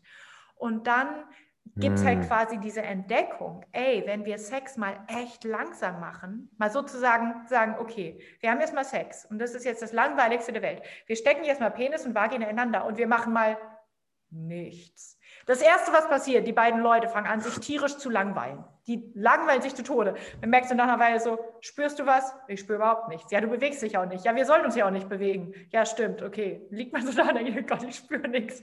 Das ist furchtbarer Sex, total langweilig. Aber das Schöne ist, es ist wie, ich sag mal, kalter Entzug von dem Außenwelt, mach du, mach du, mach du. Ja. Lieber halte ich es mal aus, dass ich es gerade ja. langweilig finde. Und lieber hältst du es mal aus, dass es gerade langweilig ist, statt die große Party. Und dann passiert was Wunderschönes. Dann passiert, es ist wie weißt du, in der Meditation, man bleibt einfach mal sitzen und bleibt einfach genau. mal still. Man gibt Voll. dieser Langsamkeit einfach mal Zeit. Und plötzlich ja. hört man auf, sich zu langweilen. Und plötzlich fangen, in unserem Fall ja so Slow Sex, Penis und Vagina an. Das ist wie, plötzlich fangen die an, wieder zu atmen. Und plötzlich fangen die Zellen wieder an zu sagen, äh, wow, wir liegen hier ineinander. Ey, und dann sagt die Vagina, ey, ich bin ziemlich sensibel. Und der Penis sagt, ich bin auch ziemlich sensibel. Und dann sage ich ey, lass mal miteinander flüstern. Und dann plötzlich wird das was, was sehr, sehr wahrnehmbar ist und sehr fein und aufregend ist. Es ist hm. sehr friedlich und liebevoll und gleichzeitig sehr kraftvoll. Das heißt, ganz paradox, aber dieses innere Abenteuer und dieses innere Leuchten von hm. sexuellem Glück, das kriegen wir schneller, wenn wir langsam sind, als wenn wir schnell sind. Das ist krass. Und ne? deshalb, ja, und das, deswegen würde ich immer sagen, es ist nicht so, dass langsamer Sex besser ist als schneller Sex. Aber ich glaube, in einer Kultur, die alles Schöne ganz, ganz schnell gemacht hat und ganz, ganz so, ey, nicht so wichtig, mach das am Wochenende, mach es im Urlaub, wenn du, mach's, wenn du verliebt bist. Aber erstmal funktionieren, erstmal Geld verdienen, erstmal richtig sein. In dieser Kultur würde ich sagen, all das, was wir an den Rand gedrängt haben, sollten wir wieder ins mm. Zentrum holen unserer Neugierde und mm. sollten wir mal langsam machen.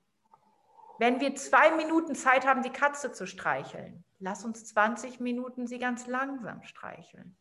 Wenn wir normalerweise fünf Minuten Quickies haben können, abends, bevor wir müde sind, lass uns doch lieber miteinander einschlafen. Die Genitalien liegen ineinander und ruhen sich einfach mal aus. Und wir müssen mal nichts machen und mal nicht ejakulieren und mal nicht Orgasmus haben und mal nicht irgendwie einander noch einen runterholen. Und dann haben wir, das ist wie so ein kalter Entzug von all diesen kulturellen Stressschichten. Und ich mhm. glaube, erst dann kriegen Männer auch wirklich mit und vielleicht auch Frauen erst von Männern wirklich mit, wie viel Stress wir eigentlich haben, wenn wir miteinander Sex haben. Voll. Und speziell, wie viel Stress Männer haben und auch wie viel Stress sie haben, eine Erektion halten zu müssen und so weiter. Das sind so Dinge, man versucht immer keinen Stress zu haben, aber trotzdem noch irgendwie alles richtig zu machen. Und dann denke ja. ich lieber, wisst ihr, wie es schneller geht? Lass uns mal alle alles falsch machen.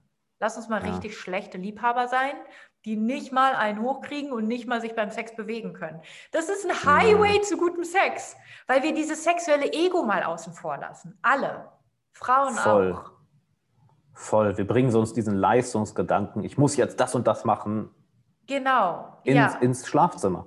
Genau. Ja. Und dann, und Stress ist das, wodurch Genussfähigkeit weggeht. Und mhm. Entstressung ist das, wodurch Ekstasefähigkeit wieder anfängt. Übrigens auch echte Orgasmusfähigkeit. Denn Männer, Voll. die einfach nur ejakulieren, ich, wir reden viel darüber mit Frauen und Orgasmen, aber Männer ejakulieren ganz häufig nur. Die kennen Orgasmen nicht mehr als Frauen. Oh ja. Es ist eine, die, die Genussfähigkeit und die Orgasmusfähigkeit ist eine Sache von einem menschlichen Nervensystem und die mm. läuft dann unterschiedlich ab in männlichen und weiblichen Körpern. Aber im Prinzip mm. haben wir dasselbe, wir haben dieselbe Rückkehr in die Ekstase. Und wir haben insofern etwas, da haben wir gar nicht den Graben zwischen den Geschlechtern. Da sind wir echt so, wir nehmen uns an die Hand. Wir sind einfach verwundete Kinder von einer Kultur, die halt keine Ahnung davon hatte. Aber unsere Kinder sollen doch Ahnung davon haben. Deswegen glaube ich, wir sind an einem guten Punkt. Wir machen einfach den ersten Schritt zuerst. Voll du hast es eben so schön ausgedrückt, es gibt keine sexuellen Probleme, sondern persönliche Probleme, die sich in der Sexualität ja. ähm, äußern. Und das, was du gerade beschreibst mit dem Slow Sex, ist ja nichts anderes als, ich jemandem sage, hey, setz dich hin, um zu meditieren und alles in dir wehrt sich ja dagegen, weil dieses, nein, ich muss irgendwas machen, ich kann nicht einfach nur da sitzen, äh, nein, ich muss doch irgendwas machen, ich kann nicht einfach nur ineinander liegen. Mhm. Das du erst merkst in dem Moment, wie viel Spannung da eigentlich in dir drin ist und dann lässt du es los und plötzlich flutscht es besser. plötzlich, ja. das war jetzt kein, kein Wortspiel, plötzlich ja. flutscht es besser, plötzlich ist nicht nur dein Leben leichter, weil du, es ist ja wirklich, du wirst langsamer, ähm, um schneller zu werden. Wie, wie heißt es so schön? Äh, äh, slow is smooth and smooth is fast. Genau. Mm. Langsam ist geschmeidig und geschmeidig ist schnell. Genau. Und du merkst beim Meditieren als auch, bei, als auch beim Slow Sex, wie viel Spannung du im Geist hast, in den Emotionen, im Körper und wie das eben dich nicht nur vom Leben abschneidet, dich nicht nur vom, vom Leben äh, abschneidet, sondern von dir selbst. Ja, es ist eigentlich, wenn wir es nicht schaffen, beliebig langsam zu werden, dann rennen wir vor irgendwas in uns selber die ganze Zeit weg. Und Voll. dann, wir lernen ja. immer, ähm, alle wollen Sex haben. Und ich glaube, worüber wir zu wenig reden, ist, alle haben Angst. Alle haben Angst ja. vor Sex. Alle ja. haben Angst im Sex. Und das ist aber schön, weil dann haben wir was, wo wir sehr gemeinsam, das ist es wie, dann ist Sex ein, ein Forschen und dann ist Sex ein gemeinsames sich blamieren und auf die Schnauze fallen. Und das wäre so schön, wie liebevoll, wie viel Lachen dann möglich wäre, wie viel Verspieltheit, Voll. wie viel Entdeckung, wie viel Abenteuerlust dann möglich wäre. Aber es ist immer so was wie Spielchen für Erwachsene, wo ich denke, es gibt hier nur große Babys im Bett. Wir sind alle große Babys. Wir sind überhaupt nicht erwachsen sexuell. Wir sind überhaupt keine erwachsene Kultur. Und das hat wirklich was damit zu tun, auch hm. tatsächlich meditative Aspekte in die Sexualität wieder einzuladen. Wo ich hm. nicht meinen Partner dafür verantwortlich mache, wenn es langweilig für mich ist oder sonst was, mm. sondern wo hm. ich schaue, ey, bin ich gerade mit mir verbunden? Ich könnte mm. sagen, bin ich gerade für mich selber eine gute Liebhaberin? Und von dort aus mm. kann ich nach außen mich öffnen. Aber wenn ich ja. mich mit mir selber scheiße fühle und sage, kannst du machen, dass ich mich mit mir besser fühle, das kann man gar nicht von außen. Das geht gar nicht. Voll, ja. Hm. Was würdest du denn jetzt den Zuhörern, den Zuhörerinnen dazu mitgeben, wenn die jetzt zum ersten Mal von Slow Sex hören, ähm, vielleicht auch schon meditative Erfahrungen haben, weil ich kann mir vorstellen, dass viele damit die krass in Resonanz gehen. Ne, dem Stress, ja. dem Zumachen, den Rüstung, Rüstung anziehen, so nenne ich es immer ganz gerne. Ähm, meditieren rede ich ad absurdum drüber in, in Podcasts und YouTube. Ähm, was würdest du denn mitgeben in Bezug auf Slow Sex, wie, wie, wie sie damit anfangen können, das Ganze wirklich auch im, im, im, im, in, ihrer, in ihrem Liebesleben hm. zu fühlen. Ja. Dieses Loslassen, dieses mit sich in Kontakt kommen. Ja, was würdest du dazu sagen? Also, ich würde ein zwei Stufen pro. Also erstmal natürlich, so wenn es jetzt in der Partnerschaft ist, jemand hört diesen Podcast und hat jetzt Partnerin, Partner, natürlich geht es nur einvernehmlich. Also Partnerin, Partner muss mitmachen. Lass mal sagen, so das ist jetzt irgendwie vorweg. So, niemand ist verpflichtet, Slow Sex auszuprobieren. Aber wenn, mhm. dann empfehle ich ähm, sozusagen ein Zwei-Stufen-Programm, statt sich sofort in den Slow Sex zu stürzen. Und das erste ist, darüber haben wir ja schon geredet, das ist beim Meditieren auch so, wenn ich versuche, von jetzt auf gleich sozusagen, ich komme gestresst von der Arbeit, Arbeit und jetzt versuche ich zu meditieren. Dann rattert es im Kopf. Häufig hört das Rattern im Kopf schneller auf, wenn ich als Übergang vom Funktionieren und Arbeiten zum Meditieren erstmal mich wild ein bisschen schüttelt, sozusagen zwei Runden mal einfach wild tanzen, mal auf die Brust trommeln, mal irgendwie die Sau rauslassen, die Arme, die Beine in den Raum hineinschütteln. Das ist wie mein Nervensystem mhm. hat die Möglichkeit, Spannung zu entladen als Energie ja, und fährt danach automatisch herunter. Und ich muss nicht mehr mit dieser Vollbremsung von, ich will jetzt aber meditieren, irgendwie versuchen runterzufahren. Und das empfehle ich auch vor dem Sex. Mit anderen Worten, das beste Vorspiel der Welt ist nicht sexuell, sondern ist Ganzkörperschütteln. Am besten für dich und Partner und für dich und Partnerin. Ihr steht da und ihr schüttelt euch zehn Minuten lang zu wilder Tanzmusik, wirklich so, oh, Stress, Stress, Stress, gleich haben wir Sex, Stress. Oh, ich sehe schon, komm, der soll das wieder anders machen. Oh, dann ist sie bestimmt wieder so, nein, Stress, ich hasse Stress. Und schütteln, schütteln, schütteln. Und dann nach zehn Minuten haben wir oft so viel Stress entladen, dass man die Augen mhm. aufmachen kann und sagen kann, okay, und jetzt probieren wir mal Slow Sex. Und dann, ich meine, die Vorwarnung ja, ist, am Anfang spürt man halt echt nicht viel. Deswegen würde ich empfehlen, man stellt sich am Anfang auch echt einen Handywecker und man sagt, wir legen jetzt mal unsere Genitalien ineinander, wir knoten uns mit den Beinen so ineinander, dass wir jetzt gar nicht irgendwie wild uns verkrampfen müssen, damit die Genitalien ineinander liegen bleiben. Und wir stellen sich den Wecker auf, Zehn Minuten. Und nach zehn Minuten kommt ein Gong und man kann sich wieder entspannen und irgendwie normaler Sex haben. Das heißt, ich würde sagen, man probiert mal Slow Sex für eine Zeit, auf die man sich einigt. Und in der Zeit macht man es aber, ich würde sagen, mit Disziplin. Mit Disziplin mhm. meine ich, es ist nicht so, oh, ich werde nervös, ich bewege mich schnell ein bisschen. Ich werde nervös, ich mache gerade ein bisschen sexuelle Show. Nein, machst du nicht. Du bist jetzt zehn Minuten lang im kalten Entzug. Da braucht es echt ein bisschen Fokus. Ich würde sagen, man Voll. muss sich da selber auf die Finger gucken, gucken. Denn wenn man sich echt mit den eigenen Mustern anlegt, wenn man wirklich in der Tiefe transformiert, dann merkt man mhm. erst, wie stark man den eigenen Mustern ausgeliefert ist. Und wenn man dann sagt, ah, ich gucke mal, wenn mir gerade nicht so stimmig ist, mache ich es doch anders. Ekstase hat was mit Disziplin zu tun. Man muss echt mal dann so zehn mhm. Minuten oder vielleicht auch 30 Minuten, kann man das auch ausprobieren. Voll. echt zu sagen, ich mache es nicht. Ich mache es anders, als ich es immer mache. Auch wenn es mich echt viel Fokus und Disziplin kostet, jetzt mein Wort ja. zu halten.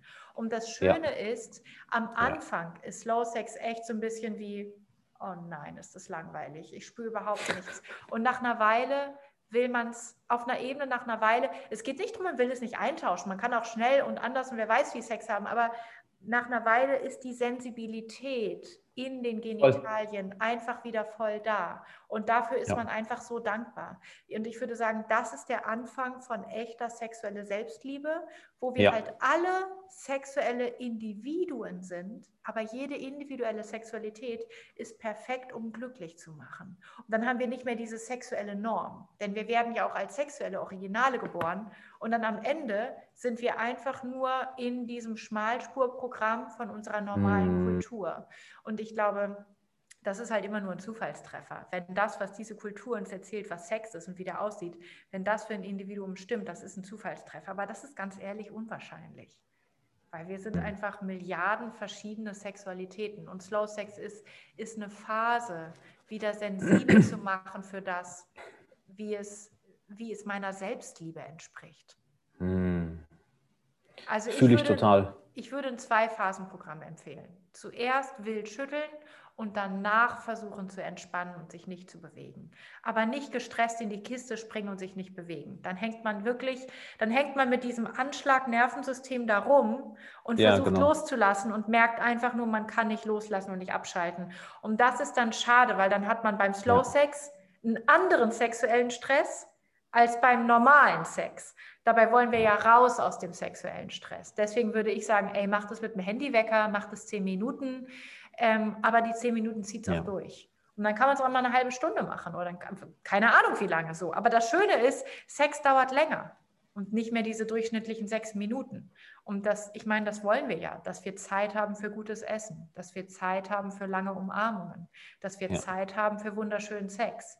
Wir wollen ja nicht in einer Kultur leben, in der wir Zeit haben für jede scheiß E-Mail.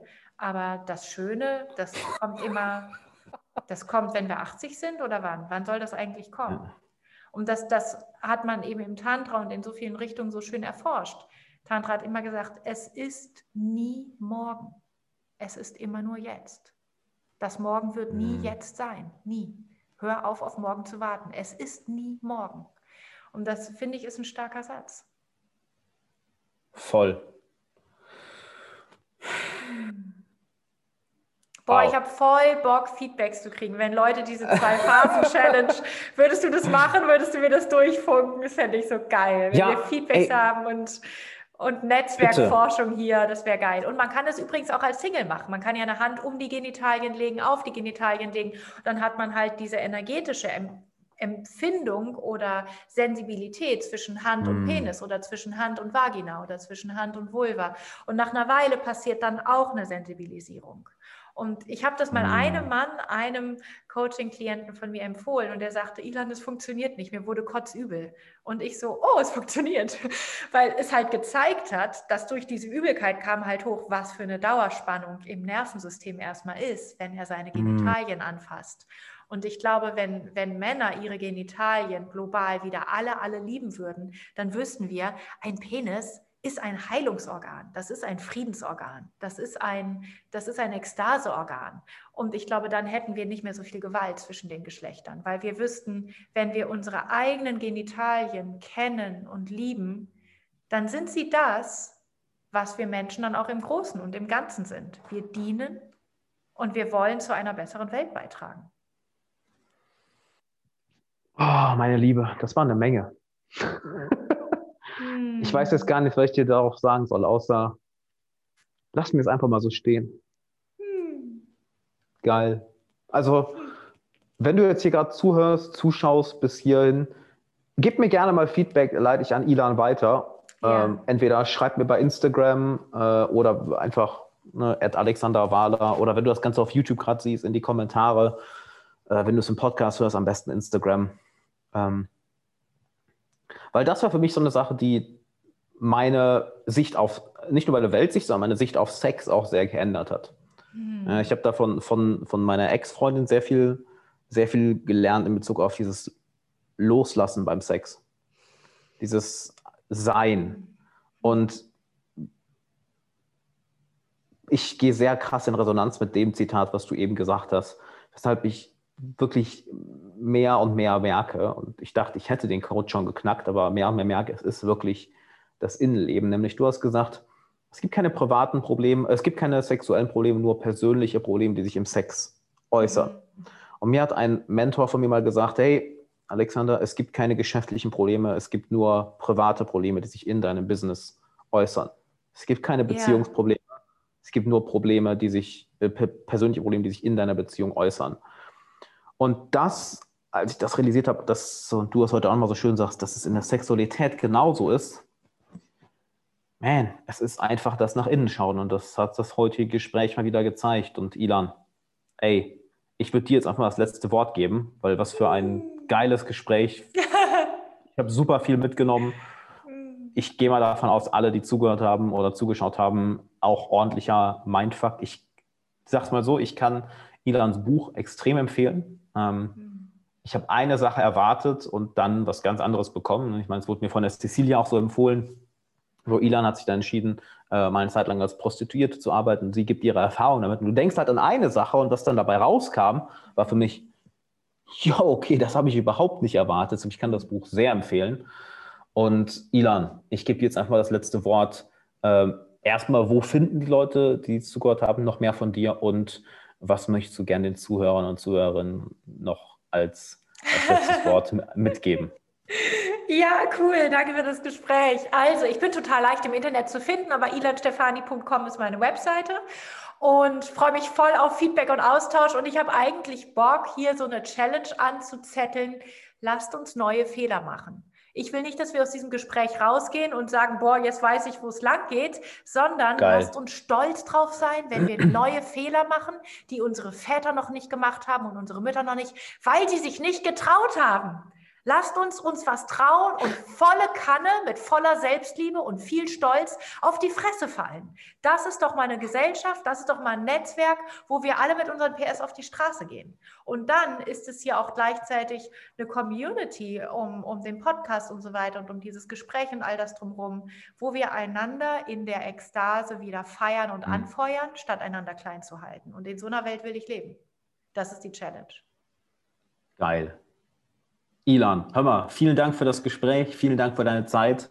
War mega. Danke. Vielen Dank an alle. Ey, hör mal, gerne. Und vielen Dank an alle, die zugehört haben, zugeschaut haben. Danke für deine Zeit, deine Aufmerksamkeit. Äh, check Ilans Buch aus, äh, die Website. Ich verlinke einfach unten nochmal alles. Und dann würde ich sagen, danke dir, Ilan. Danke an alle Zuhörer und Zuhörerinnen und bis zum nächsten Mal. Ciao. Ciao.